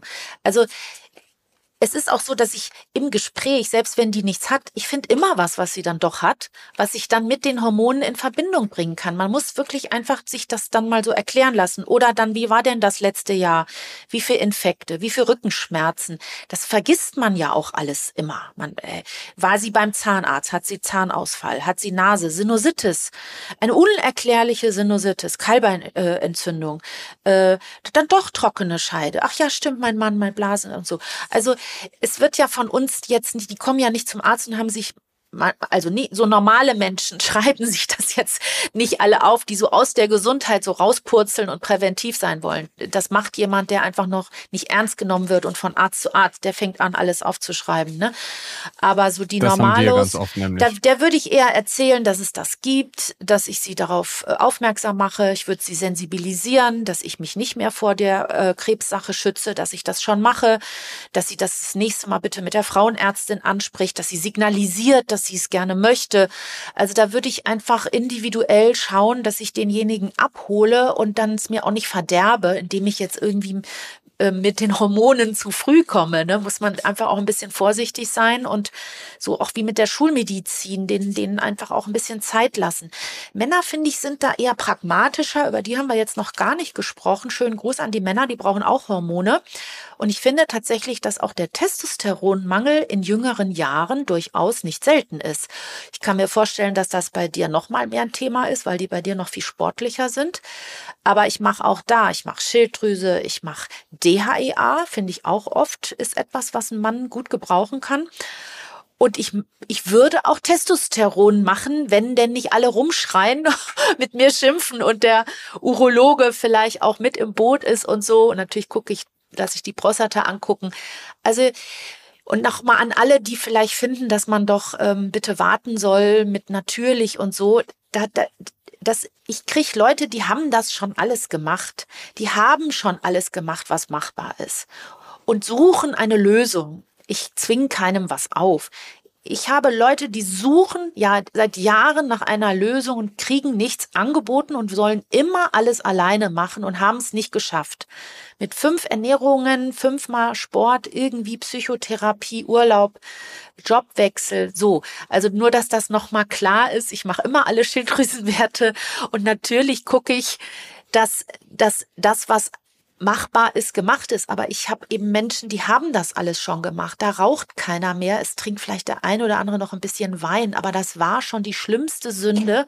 Noch ein bisschen Nudeln oder, aber kein, die kochen alle. Alle machen sich Shakes, Smoothies. Alle sind bewusst, äh, wirklich viele, viele Menschen machen schon sehr, sehr, sehr viel selbst. Und das System macht wenig. So. Ja, ich glaube, das ist nochmal ein guter Punkt gewesen, ja. dass du das nochmal betont hast. Weil das ist bei uns nicht anders. Also wir haben super viele Leute, die mit so einem Ordner schon kommen tatsächlich. Mhm. Ähm, aber wir haben auch Leute, die schon fast alles selber ausprobiert haben. Natürlich nicht alles und da kann man noch viele Sachen machen. Und viele sind auch dann zu faul, die Ernährung zu optimieren. Ähm, aber ich glaube, grundsätzlich für dieses Hormonthema bei Frauen wir müssen auch so ein bisschen die Zeit im Auge behalten, weil ich glaube, sonst hört uns irgendwann keiner mehr zu, auch wenn das Thema total spannend ist, nach zwei Stunden 15. ähm, ich finde tatsächlich, also so für die Zukunft, wir können ja jetzt gerne mal gucken, wie die Folgen ankommen, ja, was so die ja. Zuschauer, was so die Zuhörer sagen. Also Gebt Elena und mir super gerne Feedback, schreibt uns auch bei Instagram, weil unter dem Podcast kann man ja nicht schreiben oder nutzt sogar die Kommentarfunktion bei YouTube, weil wir die beiden Sachen ja auch bei YouTube hochladen. Ähm, und schreibt da gerne drunter, weil wenn ihr euch das wünscht, dann könnten wir sonst auch nochmal eine spezifische Folge zu Männern machen, oh ja. weil wir haben ja jetzt wirklich viel über Frauen gesprochen. Ähm, und ich habe mit dem Team bei mir angefangen vor sechs Monaten ganz viel so bei Männermedizin mit Ashwagandha, Testosteron und ganz vielen anderen Dingen, die man da im Detail noch alle machen kann, ähm, versucht reinzusteigen. Und nein, ich meine jetzt nicht, was das Thema Doping und Testosteron-Supplementation ähm, oder Substitution angeht. Klar, TRT, also so Ersatztherapie, ist natürlich auch ein super spannendes Thema. Ähm, auch was die Labordiagnostik angeht. Auch da habe ich das Labor so ein bisschen genervt. Ähm, also wenn, wenn das relevant und interessant ist, dann können wir uns dazu gerne auch nochmal austauschen. Ähm, aber ganz, ganz grob zusammengefasst ist also für dich und definitiv für mich auch, wir sind uns ja eigentlich bei allen Dingen einig, über die wir geredet haben, das Thema Schilddrüse, wenn es ums Thema Hormone angeht, unglaublich relevant und wichtig. Vor allem, dass man die richtigen und relevanten Werte wie das TSH, das FT3, das FT4 und am besten auch das Reverse, das RT3 mitbestimmt. Natürlich logischerweise die ganzen Nährstoffe, da haben wir in der ersten Folge schon drüber gesprochen. Also wer die nicht kennt, auf jeden Fall die anhören. Da haben wir auch ganz viele über diese verschiedenen Werte. Du hast gerade eben schon mal so ein bisschen Gesundmachwerte, Krankmachwerte, Schlüsselwerte und so angesprochen. Das war in der, in der Folge davor, haben wir ganz viel drüber gesprochen. Und ich glaube, was ganz wichtig ist mitzunehmen am Ende ist, dass die Leute sich bewusst drüber machen, was sind überhaupt Hormone? Ganz viele Dinge, die Hormone genannt werden, sind eigentlich gar keine Hormone.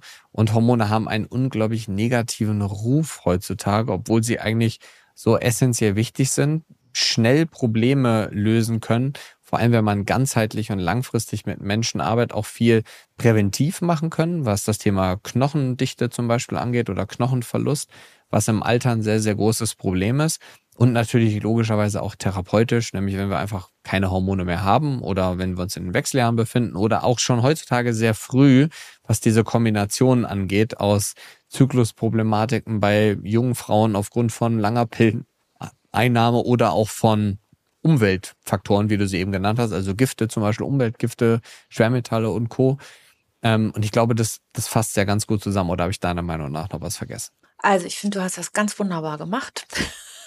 Und äh, Schilddrüse hast du recht. Und le letztendlich die Idee ist, vielleicht nochmal zum Schluss, mir wäre einfach wichtig, wenn eben neben Sportmedizin, Ernährungsmedizin oder Ernährungs- und Sportwissenschaften, wenn es einfach auch noch mehr ähm, ankommen könnte, dass man eben auch Nährstoff- und Hormonmedizin genauso wie Sport und Ernährung nutzen könnte für junge, alte, kranke, gesunde, kurativ und präventiv. Und das, was man eben machen muss, ist, dass man das eben durch eine Labordiagnostik begleitet, so wie man in der Sportwissenschaft ja nun auch die Messungen macht von Muskulatur, Energiestoffwechsel und was weiß ich, Laktat und sowas. Und bei der Ernährung macht man ja auch in gewissem Rahmen auch wissenschaftliche Untersuchungen von dem, den man da ernähren will. Also Insofern, das fände ich wunderbar, wenn einfach Nährstoff- und Hormonmedizin oder Nährstoff- und Hormontherapie, wenn das einfach bei den Ärzten ankommen würde als eine seriöse, unterstützende, wissenschaftlich basierte Sache, die man vor allen Dingen wirklich präventiv nutzen kann. Das ist der Vorteil. Die haben nämlich keine Nebenwirkungen. Es ist nur, dass man über die Labordiagnostik die Dosierung rausbekommen will und man muss eben auch dem Ganzen eine, einen Sinn und Zweck geben. Und das ist zum einen das Symptom bei den Menschen, aber zum anderen eben auch, was haben die für Dispositionen hin zu Krankheiten. Und da kann man wahnsinnig viel machen. Elena, das war ein absolut geniales Schlusswort. Ich danke dir ganz viel mal für ich deine Zeit zum zweiten Mal. Ja. Das ist auch nicht selbstverständlich, dass wir, wobei wir sitzen ja eigentlich schon zum dritten Mal. Also in Summe haben wir jetzt, glaube ich, schon über sieben Stunden gesprochen, miteinander ne? gesprochen. Ja. Und ähm, ich glaube, das ist unglaublich viel Mehrwert für die ja. Menschen, ähm, was bin die gespannt, hier alles mitnehmen können. Was ihr alle sagt. ich bin ich echt gespannt. Ich bin auch gespannt, absolut. Und ich würde sagen, in dem Sinne, viel Spaß an alle, die gerade bügeln, Wäsche machen oder was sie sonst machen. Viel Spaß weiter damit. Ich hoffe, wir konnten euch ein bisschen inspirieren. Und ähm, wie gesagt, schreibt gerne unter die Folge oder schreibt uns bei Instagram, ob ihr weitere Folgen sehen wollt, gerade zum Thema Männermedizin. Und ansonsten erstmal einen wunderschönen Resttag. Und Elena, vielen, vielen Dank für deine Zeit. Danke dir auch. Bis dahin. Ciao, ciao. Ciao.